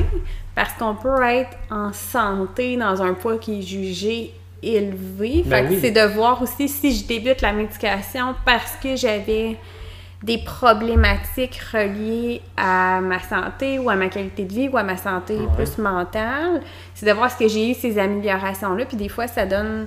euh, Je pense à quelqu'un qui, euh, qui a de la difficulté à bouger dans son corps Mhm. parce que euh, elle a plus assez de masse musculaire. Puis là, c'est trop lourd pour ce qu'elle est capable de, de tolérer. Est-ce que ce petit coup de pouce-là va aider? Puis après ça, le reste va embarquer puis elle va pouvoir arrêter la médication? C'est- C'est une bonne question. Ouais. Mais au final, je pense que. Je pense que c'est juste pertinent. Tu sais, mettons, on atteint un plateau à, à l'aide des, Ouais. du médicament. C'est juste. Parce que ça va arriver. Oui, évidemment. C'est juste inté- intéressant de se demander, ben, tu sais, c'est-tu encore pertinent? Ouais. C'est-tu encore nécessaire? J'ai-tu besoin de ça pour rester en. Est-ce que. Puis là, c'est le pharmacien qui va parler. Est-ce que ce médicament-là augmente ma santé? euh, améliore ma santé? Donc, euh, tu sais, euh, là, on peut parler de santé physique au, sens. euh, ben, tu sais, à quel point. Tu sais, on a-tu un nouvel IMC qui, qui, qui est je vais le dire avec des guillemets que vous verrez pas, est-ce que l'IMC est plus santé ou est-ce que si je l'enlève, je me retrouve avec un, un obésité ou un surpoids qui, est- qui- qui pose plusieurs facteurs de risque, mais encore là, c'est t'en as glissé un mot tantôt, c'est pas clairement défini quel IMC porte quel risque. Là. Non. Euh, mettons qu'on on va laisser ce sujet-là à d'autres personnes, ou, un- ou pour une autre fois, du moins. Puis est-ce que l'IMC cause un, un risque à tout le monde à partir du même chiffre? Ben, pas nécessairement non En plus. C'est ça aussi, hein. là. C'est quand même complexe. Ouais. Ou est-ce que, ben, puis au, au niveau de la santé mentale, ben, tu sais, à ne pas, euh, à ne pas négliger aussi si le médecin, si le médicament te fait sentir mieux avec ton corps Mhm. ben c'est valable. Ceci étant dit, je m'attends aussi à, à ce qu'il y ait une approche multi Ouais, de cette facette-là aussi. Exactement, Euh, bon point. Faut que ce soit adressé, là. Faut pas que ce soit juste euh, plaster euh, dessus. là. Exact. Puis, ben dans le même au crime, terrain vaseux, là, Oh. mais comme c'est le cas avec. Tu sais, c'est- possible d'arrêter des antidépresseurs aussi, là, Ouais. euh, de- soit ou de réduire leur dose. Puis encore là, c'est du cas par cas, j'imagine, parce qu'il y en a qui doivent le prendre à long terme. Exactement. Alors que, ouais. Exactement. Il y a du monde pour qui c'est du long terme, il y a du monde pour qui euh, ils font un an de traitement, ils arrêtent, puis tout va bien. Fait que. euh, mais c'est ça, je pense que c'est peut-être plus. Je pense que la, la comparaison avec l'hypertension est pas tout à fait convenable dans le contexte, malgré ce que j'ai pu laisser croire au début avec la comparaison. Euh, ou est-ce que euh, j'ai pas tout à fait réussi? Euh, je vous présente ma fille en passant, vous avez peut-être entendu. J'allais le dire. Ouais, qui, qui vient tout juste d'arriver, là, et que vous allez probablement, probablement entendre soit parler ou piétiner. Bonjour, Clara. Mais euh, non, non, ça- là où est-ce que je voulais en venir, c'est que c'est pas, tu sais, c'est ça, de réévaluer si, si le médicament est pertinent. euh, Je pense que c'est la bonne chose à faire, pas juste comme ben là ton médicament pour garder contrôler ton poids, euh, je le laisse là pour toujours comme ben pas pour toujours mais tu sais je le laisse là à très très long terme comme ton médicament pour la pression à moins d'un changement comme Puis je le réfléchis notable. plus. Là. Ouais, c'est ça, c'est ça. Je pense vraiment pas que. Ben, en tout cas, va, va- dans, de- dans certains cas, c'est le portefeuille qui va parler avant. euh, Et ben oui, hein, parce Avant, que c'est un facteur non négligeable. là. c'est ça, c'est ça. Euh, ça, ça a été mentionné. Ça, excusez, je, check, euh, je, je regarde mon checklist pour pas me répéter. Quel homme organisé ici? Ouf. D'ailleurs, je l'ai pas mentionné, Maxime, Ouais. mais euh, j'ai eu peu d'hommes sur le podcast jusqu'à maintenant. Donc, tu fais remonter la moyenne, c'est bien. Merci. Ben, ça me fait plaisir. J'imagine, mais euh, c'est pas particulièrement. euh, je veux dire. T'as les prof- si tu as des professionnels compétents, ultimement, je pense que c'est ça le plus important. hein. Tout à fait, mais c'est bon de. indépendamment de leur euh, sexe et ou genre. Excusez, encore avec mon checklist. Euh, on a parlé d'un seuil, on a parlé de la, de la demande du patient. Euh, puis, ben, exactement, comme un coup qu'on a. C'est ben, c'est ça, le poids. Le poids stable pour la personne, je pense que il faut pas négliger le défi d'acceptation de soi, ce qui des fois euh, peut être. euh, Tout ben, je veux dire, c'est ça. Ça, je pense que pour Travail différentes raisons, ça peut être le poids, ça peut être. Il Ouais, peut être différentes raisons pourquoi notre apparence nous dérange. euh, Tout à fait. mais ça va être du monde euh, plus intelligent que moi qui vont vous répondre à ça. J'ai comme l'impression qu'on a fait le tour de ce qu'on avait à... On a, on a parlé de pour qui, pendant combien de temps. Je pense qu'on a fait le tour des médicaments pour la perte de poids. Oui, moi aussi, je pense que. De ce que j'avais à dire, en tout cas. Là. De ce que j'avais noté, euh, effectivement. Ouais. C'est très complet de ce côté. Ben, euh, Oui, tout à fait. Écoutez, s'il y a d'autres questions, euh, faites-les parvenir à Sarah, puis qui me les fera parvenir parce que euh, je suis pas sur les réseaux sociaux. Mais euh, peut-être qu'on peut pas, qu'on a eu une certaine demande là, sur les, sur pourquoi certains médicaments font Prendre. euh, cause, la le- un gain de poids, Oui, tout à fait. euh, ou- puis comment ça marche? c'est un sujet chaud, ça aussi. Là. Probab- ben oui, en effet, en effet. Puis de plus en plus, ça je le ressens, là, les représentants puis les compagnies pharmaceutiques focus beaucoup sur ça.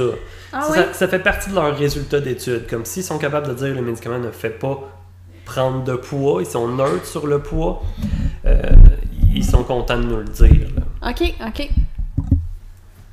Ce qui m'amène à parler des antidépresseurs. Ah! une classe de médicaments que beaucoup d'entre nous, euh, moi, moi, moi y compris, là, euh, utilisent comme, euh, comme traitement. Fait que, le mécanisme par lequel ces médicaments-là causent un gain de poids, euh, je vais principalement parler des inhibiteurs sélectifs de la sérotonine, euh, de la recapture de la sérotonine. ISRS? Euh, yes, exact, ISRS. Fait inhibiteur, on en a parlé, ça empêche la recapture de la sérotonine. Donc, on a parlé de nos synapses tantôt, là, puis des euh, neurotransmetteurs qui, euh, qui voyagent entre ces synapses-là, puis entre ces neurones-là. La, sérotonine, c'est 1-2. Euh, puis ces médicaments-là fait qu'ultimement, il y a plus de sérotonine, il y a plus de messagers entre les neurones. Euh, puis ça a un impact bénéfique sur l'anxiété et la dépression chez, chez beaucoup de gens. Euh, puis il peut y avoir des exceptions, ça marche pas chez tout le monde, mais euh, un sujet pour une autre fois. Fait que c'est complexe parce que la dépression et la- l'anxi- l'anxiété font varier le poids euh, dans les deux, euh, dans les deux directions. C'est-à-dire que euh, des fois, la dépression puis l'anxiété peut causer, euh, genre, que un, une, voyons, comment je dirais ça, c'est peut, peut, peut faire que la personne ne s'alimente plus. Là. Ouais, ça arrive que en- ça coupe l'appétit complètement. Là. Exact. Fait que ça va faire que la personne perd du poids.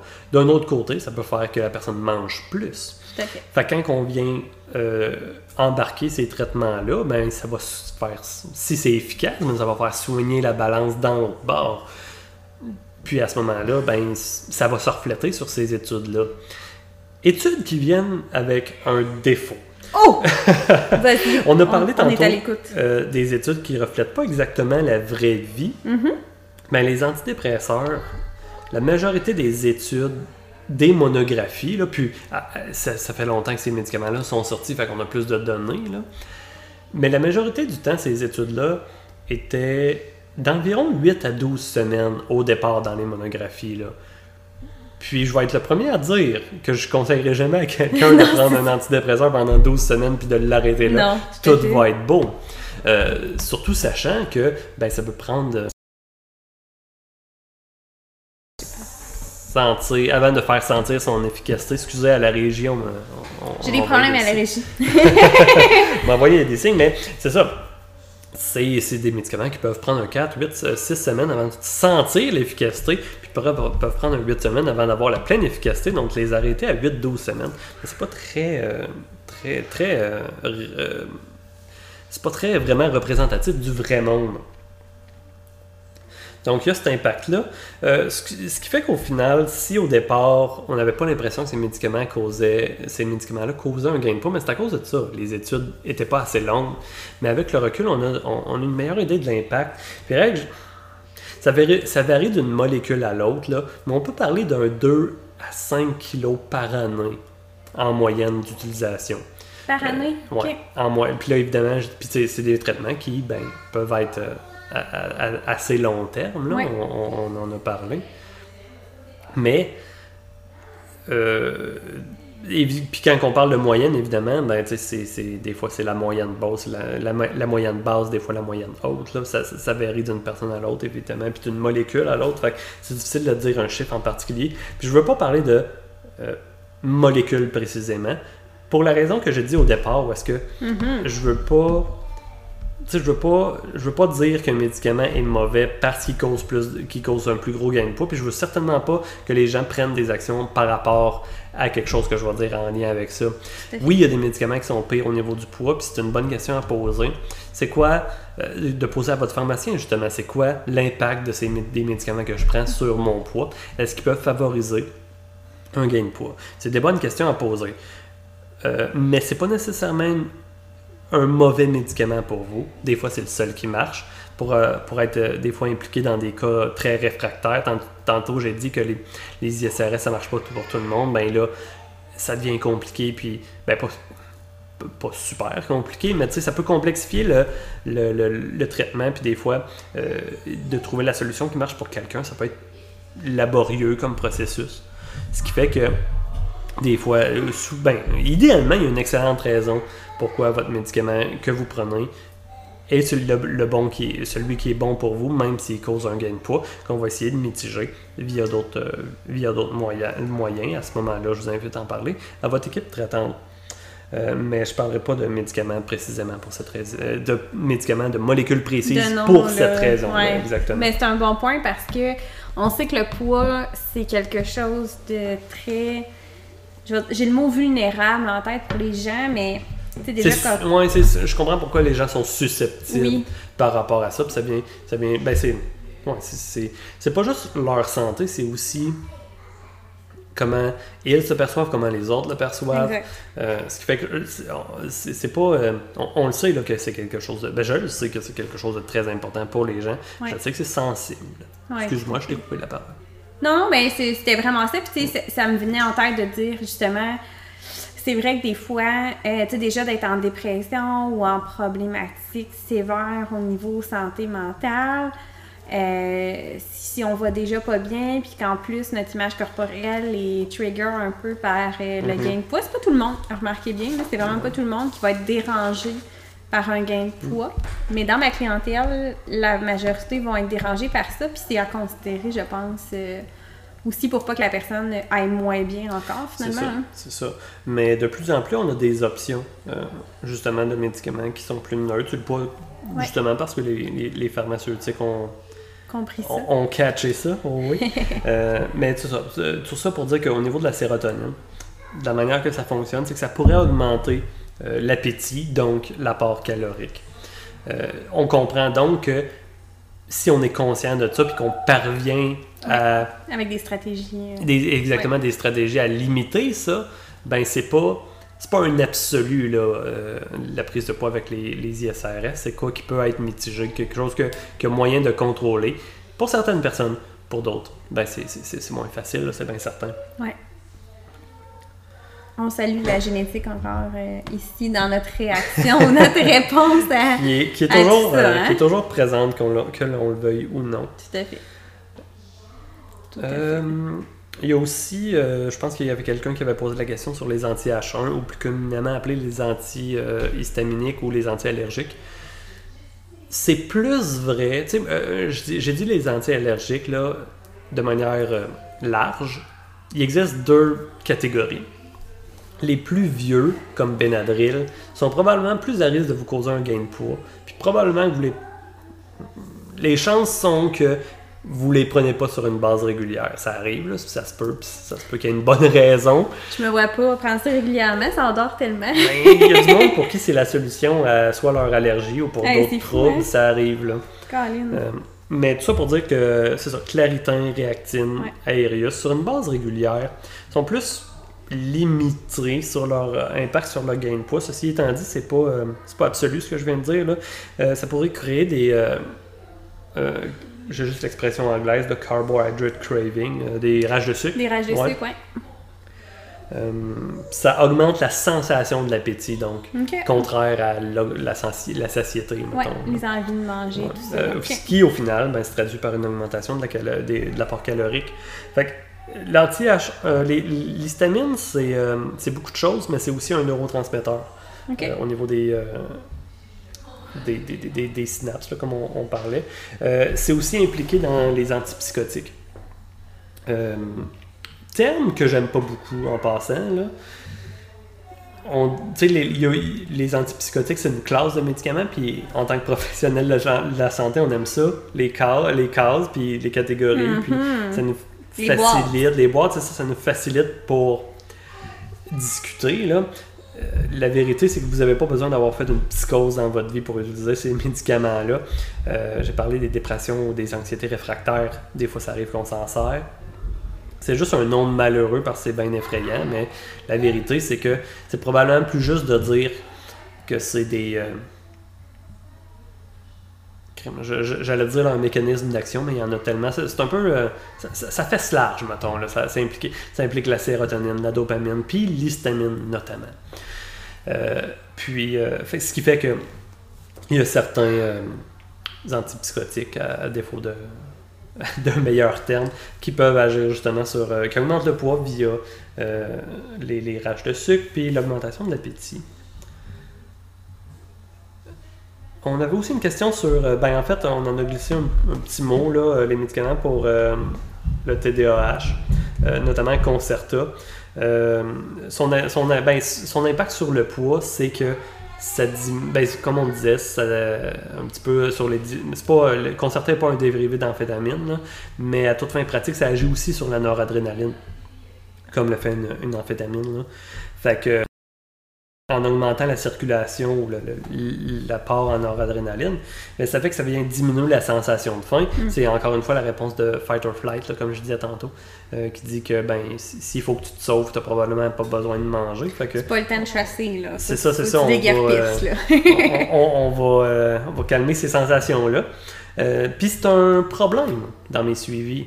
ben, en fait, c'est un aspect de choses que je suis chez les patients, justement. Les jeunes patients ou les plus moins jeunes patients qui vont prendre des, euh, stimulants pour le TDAH.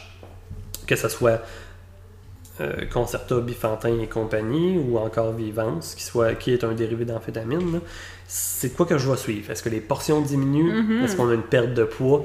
Euh, c'est, pas, pas, quelque chose qu'on vise, définitivement pas. Comme je disais au début, l'art de la pharmacie, c'est de trouver la, la dose entre le entre le remède et le poison. Euh, puis le poison est un terme fort, là, je veux dire, euh, n'importe quel effet secondaire, c'est probablement une ça peut être une question de dose. Fait que c'est de, de, jouer avec ça, trouver la dose idéale pour la personne. Puis le médicament idéal pour la personne. C'est quoi qu'on voit souvent chez les jeunes, ça, ou même les adultes qui prennent ce type de médicaments-là, là, mon Dieu, c'est mhm. problématique. Euh, surtout les jeunes dans la croissance. Moi, T'en as-tu en référence? Je suis pas d'enfants euh, à ma clinique où je travaille. Ils sont tous référés euh, au CLSC en enfance, fait ah. tout adolescent et tout. Mais c'est des choses que j'entends quand même souvent de la part des parents que je rencontre, parce que je vois les parents quand même dans mon bureau, mais c'est des choses que j'entends souvent comme quoi euh, souvent, le déjeuner et le dîner, c'est très problématique parce que le médicament est pris le matin, ça coupe l'appétit. Puis ça, ça vient juste souligner la difficulté de la job. Comme, ce serait facile de dire, ah ben, le médicament l'empêche de manger. Le médicament l'empêche de manger, on va l'arrêter. Mais des fois, on a fait ça souvent, puis la condition est, très active. Là. La personne, soit elle fonctionne pas ou euh, la condition nuit à sa qualité de vie, fait que la personne a besoin d'un traitement, puis on n'arrive pas à trouver, on a de la difficulté à trouver l'équilibre pour cette personne-là, euh, entre les effets secondaires et les bénéfices. Fait euh, des fois, c'est du travail de, du travail de longue haleine. C'est pas, pas, pas, négatif ce que je dis là, là mais ça veut juste dire que pour certaines personnes, ça arrive que trouver la bonne solution, c'est plus long. Puis on travaille avec ces gens-là oui, il y a du monde pour qui c'est plus facile, mais il y a du monde pour qui c'est plus difficile. Fait que ça arrive, juste à garder en tête. Puis c'est vrai aussi des fois pour les médicaments pour la perte de poids. Fallait je trouve un moyen de ramener ça sur euh, notre sujet. J'allais dire, c'est là que vous exercez votre magie de pharmacien à ce moment-là. De je sais pas si c'est de la magie, mais. Euh, je trouvais ça beau. Des fois, c'est de l'acharnement. non, mais c'est tout, c'est l'art. C'est tout le l'art euh, du travail.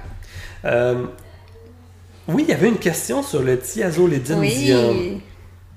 Qui est un médicament anciennement pour le, ben, pour le diabète. J'ai anciennement parce que je ben, le vois moins souvent. Euh, j'ai vraiment. Ok. Parenthèse, cette question-là m'a vraiment surprise.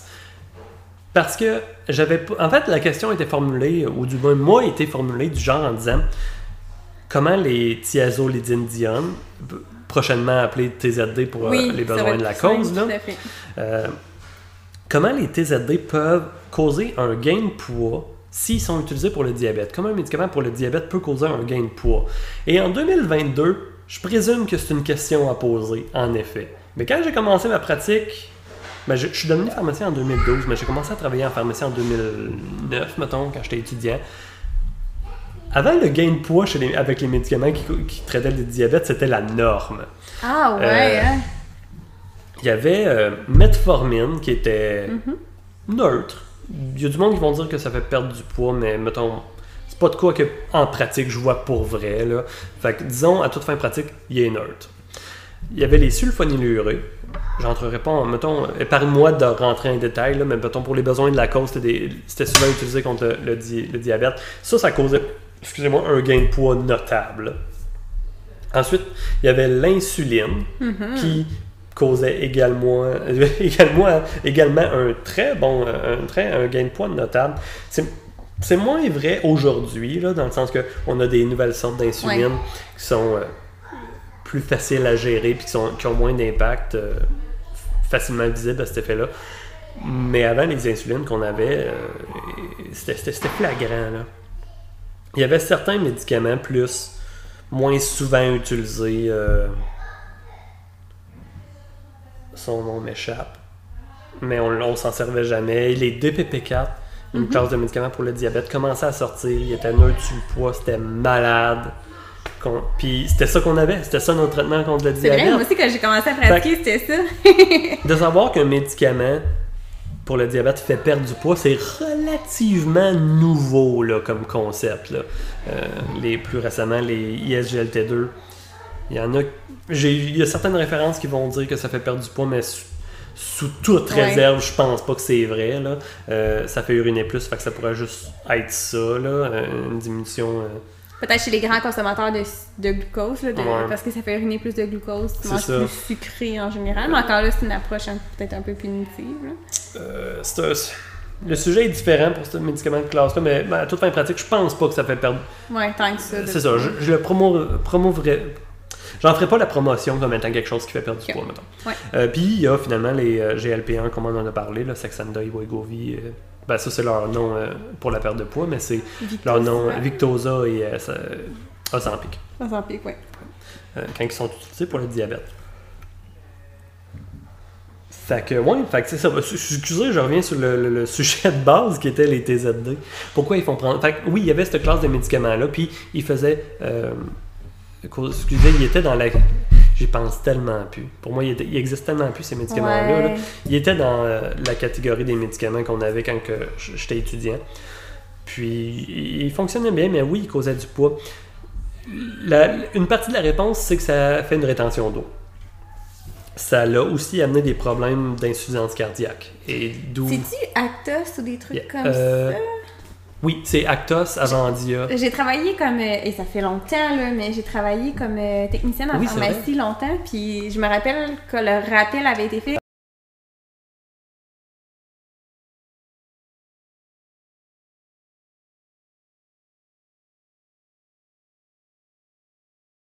là. C'était c'était pas banal, là.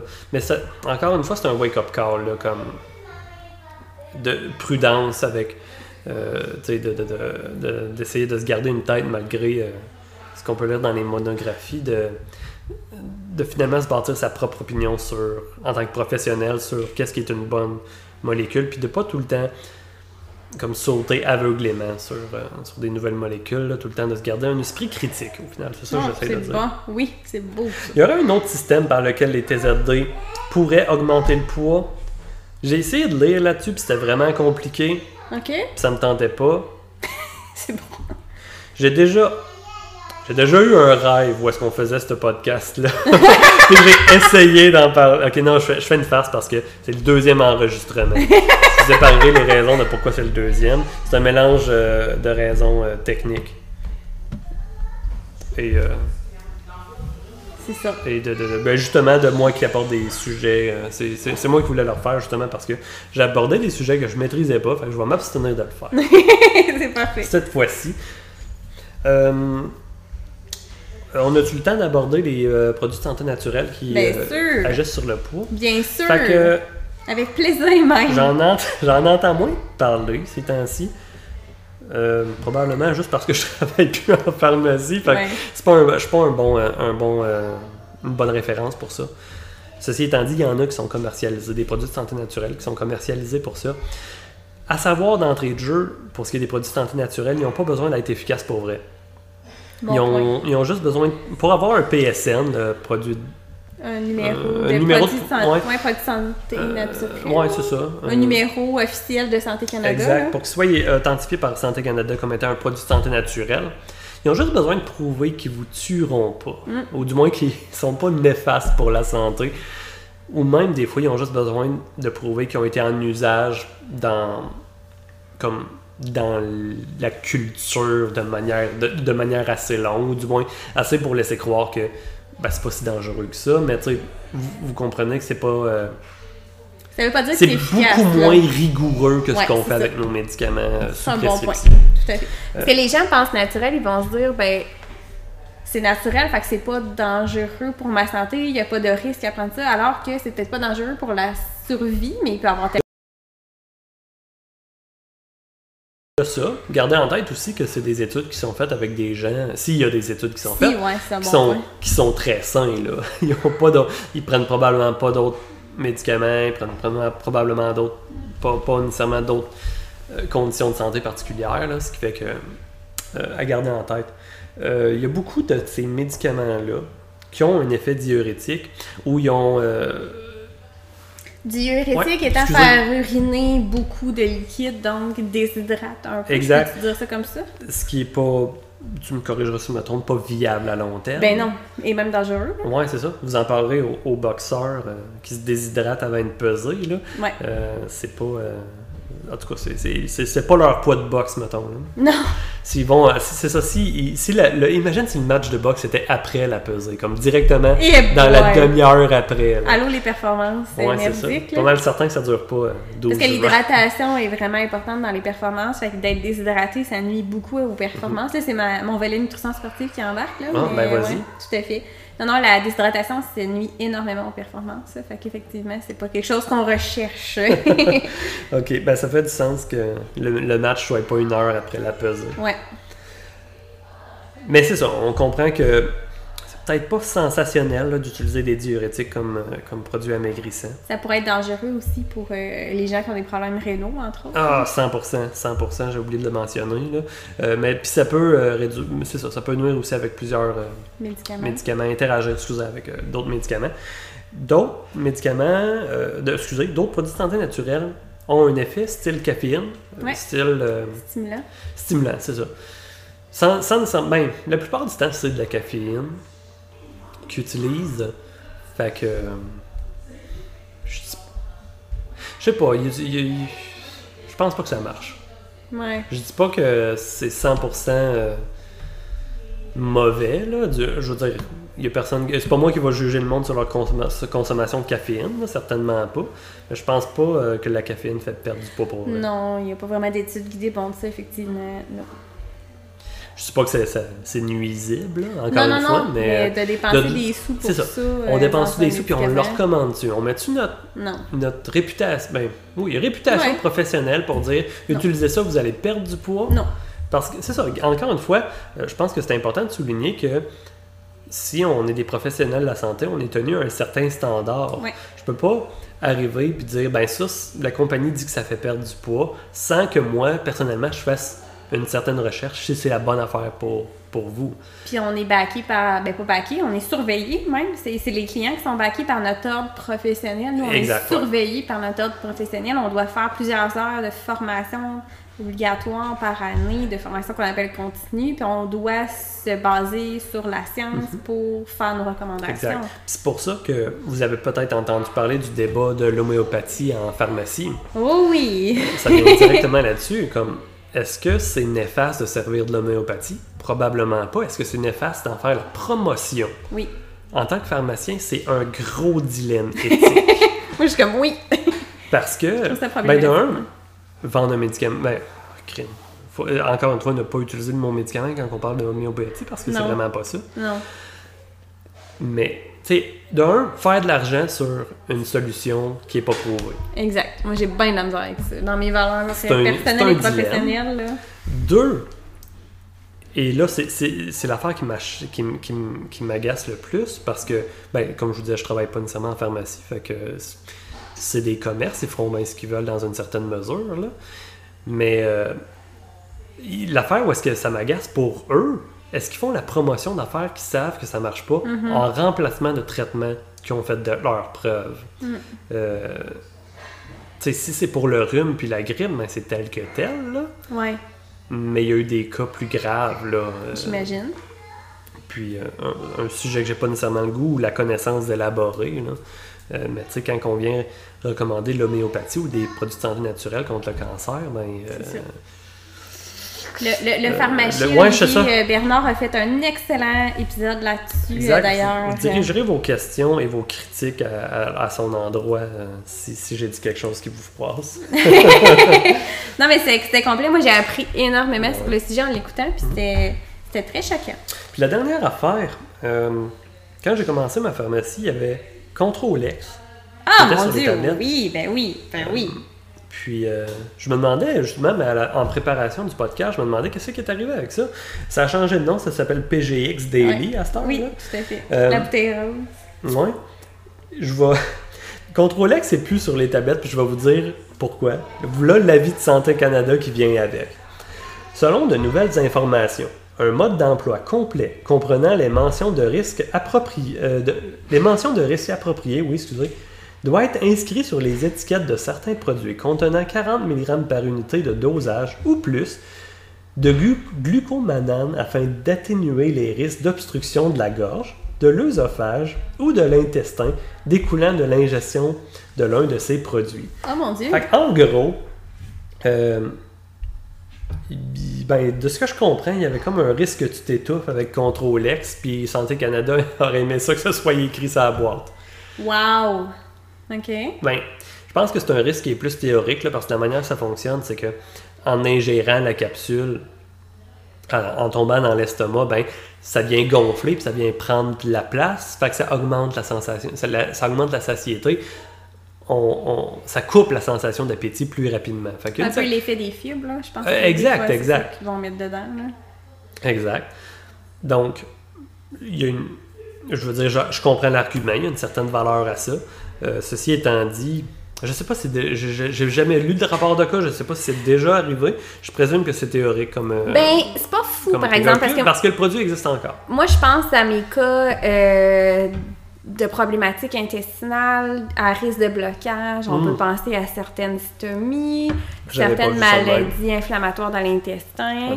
Si on, a on doit avoir une alimentation qui est plus contrôlée en fibres dans certains cas précis, ça pourrait être problématique si c'est pas mentionné que c'est des fibres qui sont à l'intérieur. Je vois, je vois ce que tu veux dire.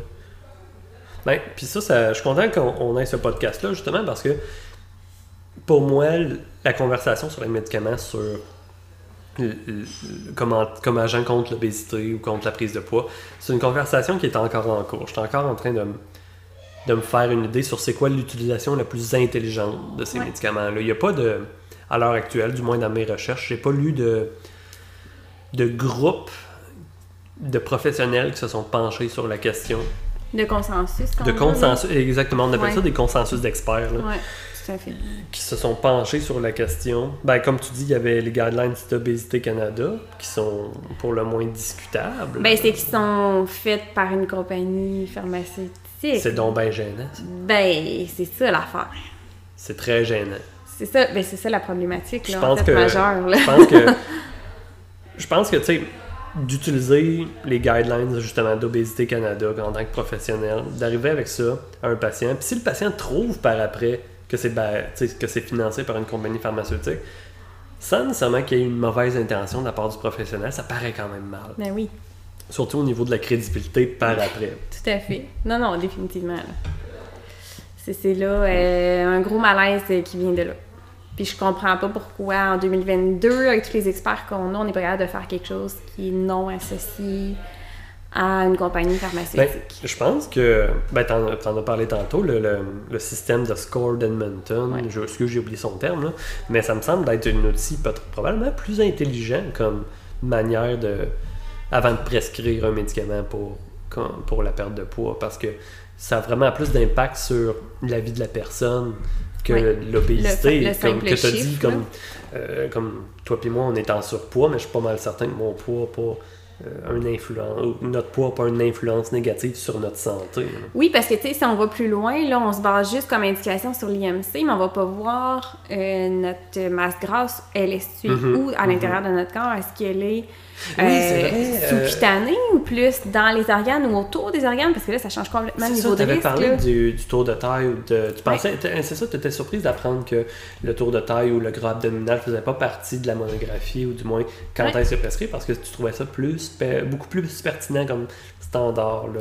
Puis même, tu sais, c'est un peu ironique, mais dans les guidelines, on vient dire que l'UMC n'est pas un outil valable utilisé seul pour juger l'état de la santé de la Puis personne. après, ok, puis après ça, le- plus loin, oui. plus loin dans le document, ils disent utilisons, utilisons l'IMC pour prescrire un médicament. Puis il y a le O- sais, dans les guidelines, le EOSS, le Staging System d'Edmonton, Ouais. est là pareil. Fait que, tu sais, il y a- il y, a beaucoup de.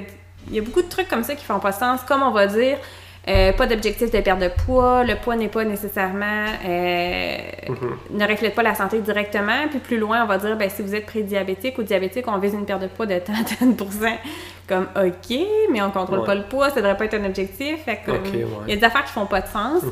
Mais derrière, il y a une compagnie pharmaceutique qui vend de la médication pour la perte de poids. Fait que, tu sais, c'est pas neutre tant que ça, là. Fait que il y a à apprendre, il y a des choses intéressantes à prendre, mais il y a des choses à, à laisser aussi, je crois. Comme là. on disait, de se garder une tête, de se faire une tête nous-mêmes, de garder un esprit critique là, sur, euh, ben, sur, ben, sur ça, mais sur tout aussi en général. là. Oui, oui. Si on est pour euh, influencer la vie puis la santé du monde, aussi bien, euh, Exact.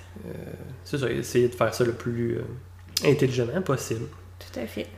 Wow! Mon bar, ça clôt pas mal ce que j'avais à dire sur le sujet. J'allais dire que c'était une excellente Une conclusion. très bonne conclusion, mais crème, je suis content qu'on on, on finisse là-dessus. Ouais, c'est euh, une belle euh, une belle fin qui laisse euh, une belle réflexion. Ben oui, ben oui. Ben merci de m'avoir euh, accueilli à ton podcast. Ça m'a, ça m'a, ça, permis de justement faire une meilleure recherche sur le sujet, d'a- d'approfondir les informations que, que, que je maîtrise mieux, parce que c'était quand même des, des, des questions que j'avais quand même souvent, que j'ai encore souvent, là, de la part des médecins avec qui je travaille, puis des patients avec qui je travaille. Puis, c'est ça, c'était intéressant, fait que je te remercie. euh, je te remercie. Ben, merci à toi de m'accueillir chez toi pour l'enregistrement du podcast. Le second. le Euh, second enregistrement. ouais. Merci de ton temps énormément, de ton expertise. C'est vraiment apprécié. Tu as fait une recherche de feu, là, je dois le souligner. Rien Vraiment? qui euh, rien Non, qui non, est mais- en dehors. euh, Tu as même fait un tableau que je vais pouvoir utiliser dans ma pratique, puis mes collègues aussi. hein? je, euh, je m'excuse, je dois te corriger. C'est ma stagiaire qui a fait le tableau. Ben, on la salue. C'est quoi son nom? C'est euh, Marianne Demers. Salut Marianne, merci pour Oui. le tableau. Ouais. Merci beaucoup de ta collaboration. Très, très Fait intéressant. ben merci, merci spectateurs, spectatrices, auditeurs, euh, Auditeur, et tout, et tout, et, Et tout le toute monde. personne euh, qui nous écoute. parfait. Euh, je vous souhaite une bonne journée. Prenez le, prenez le temps de, de respirer. Passez du temps avec vos proches. Amusez-vous. Puis, euh, Oh, c'est beau. c'est ça. On salue Clara Ben en oui. haut aussi. Qui, qui, Elle vous dit bonjour. qui aimerait bien ça descendre en bas pour, pour vous dire bonjour. ok, ben merci beaucoup Maxime. Ça m'a fait plaisir. Merci tout le monde. On se revoit bientôt pour un nouvel Yes, épisode. yes, à bientôt. Là. Merci de ton écoute. Si jamais tu as des commentaires ou des suggestions sur le podcast, je t'invite à me suivre sur les réseaux sociaux Sarah Normandin, nutritionniste, Facebook et Instagram. Tu peux aussi consulter mon site internet sarahnormandinnutritionniste.com. Ça va me faire plaisir de jaser avec toi.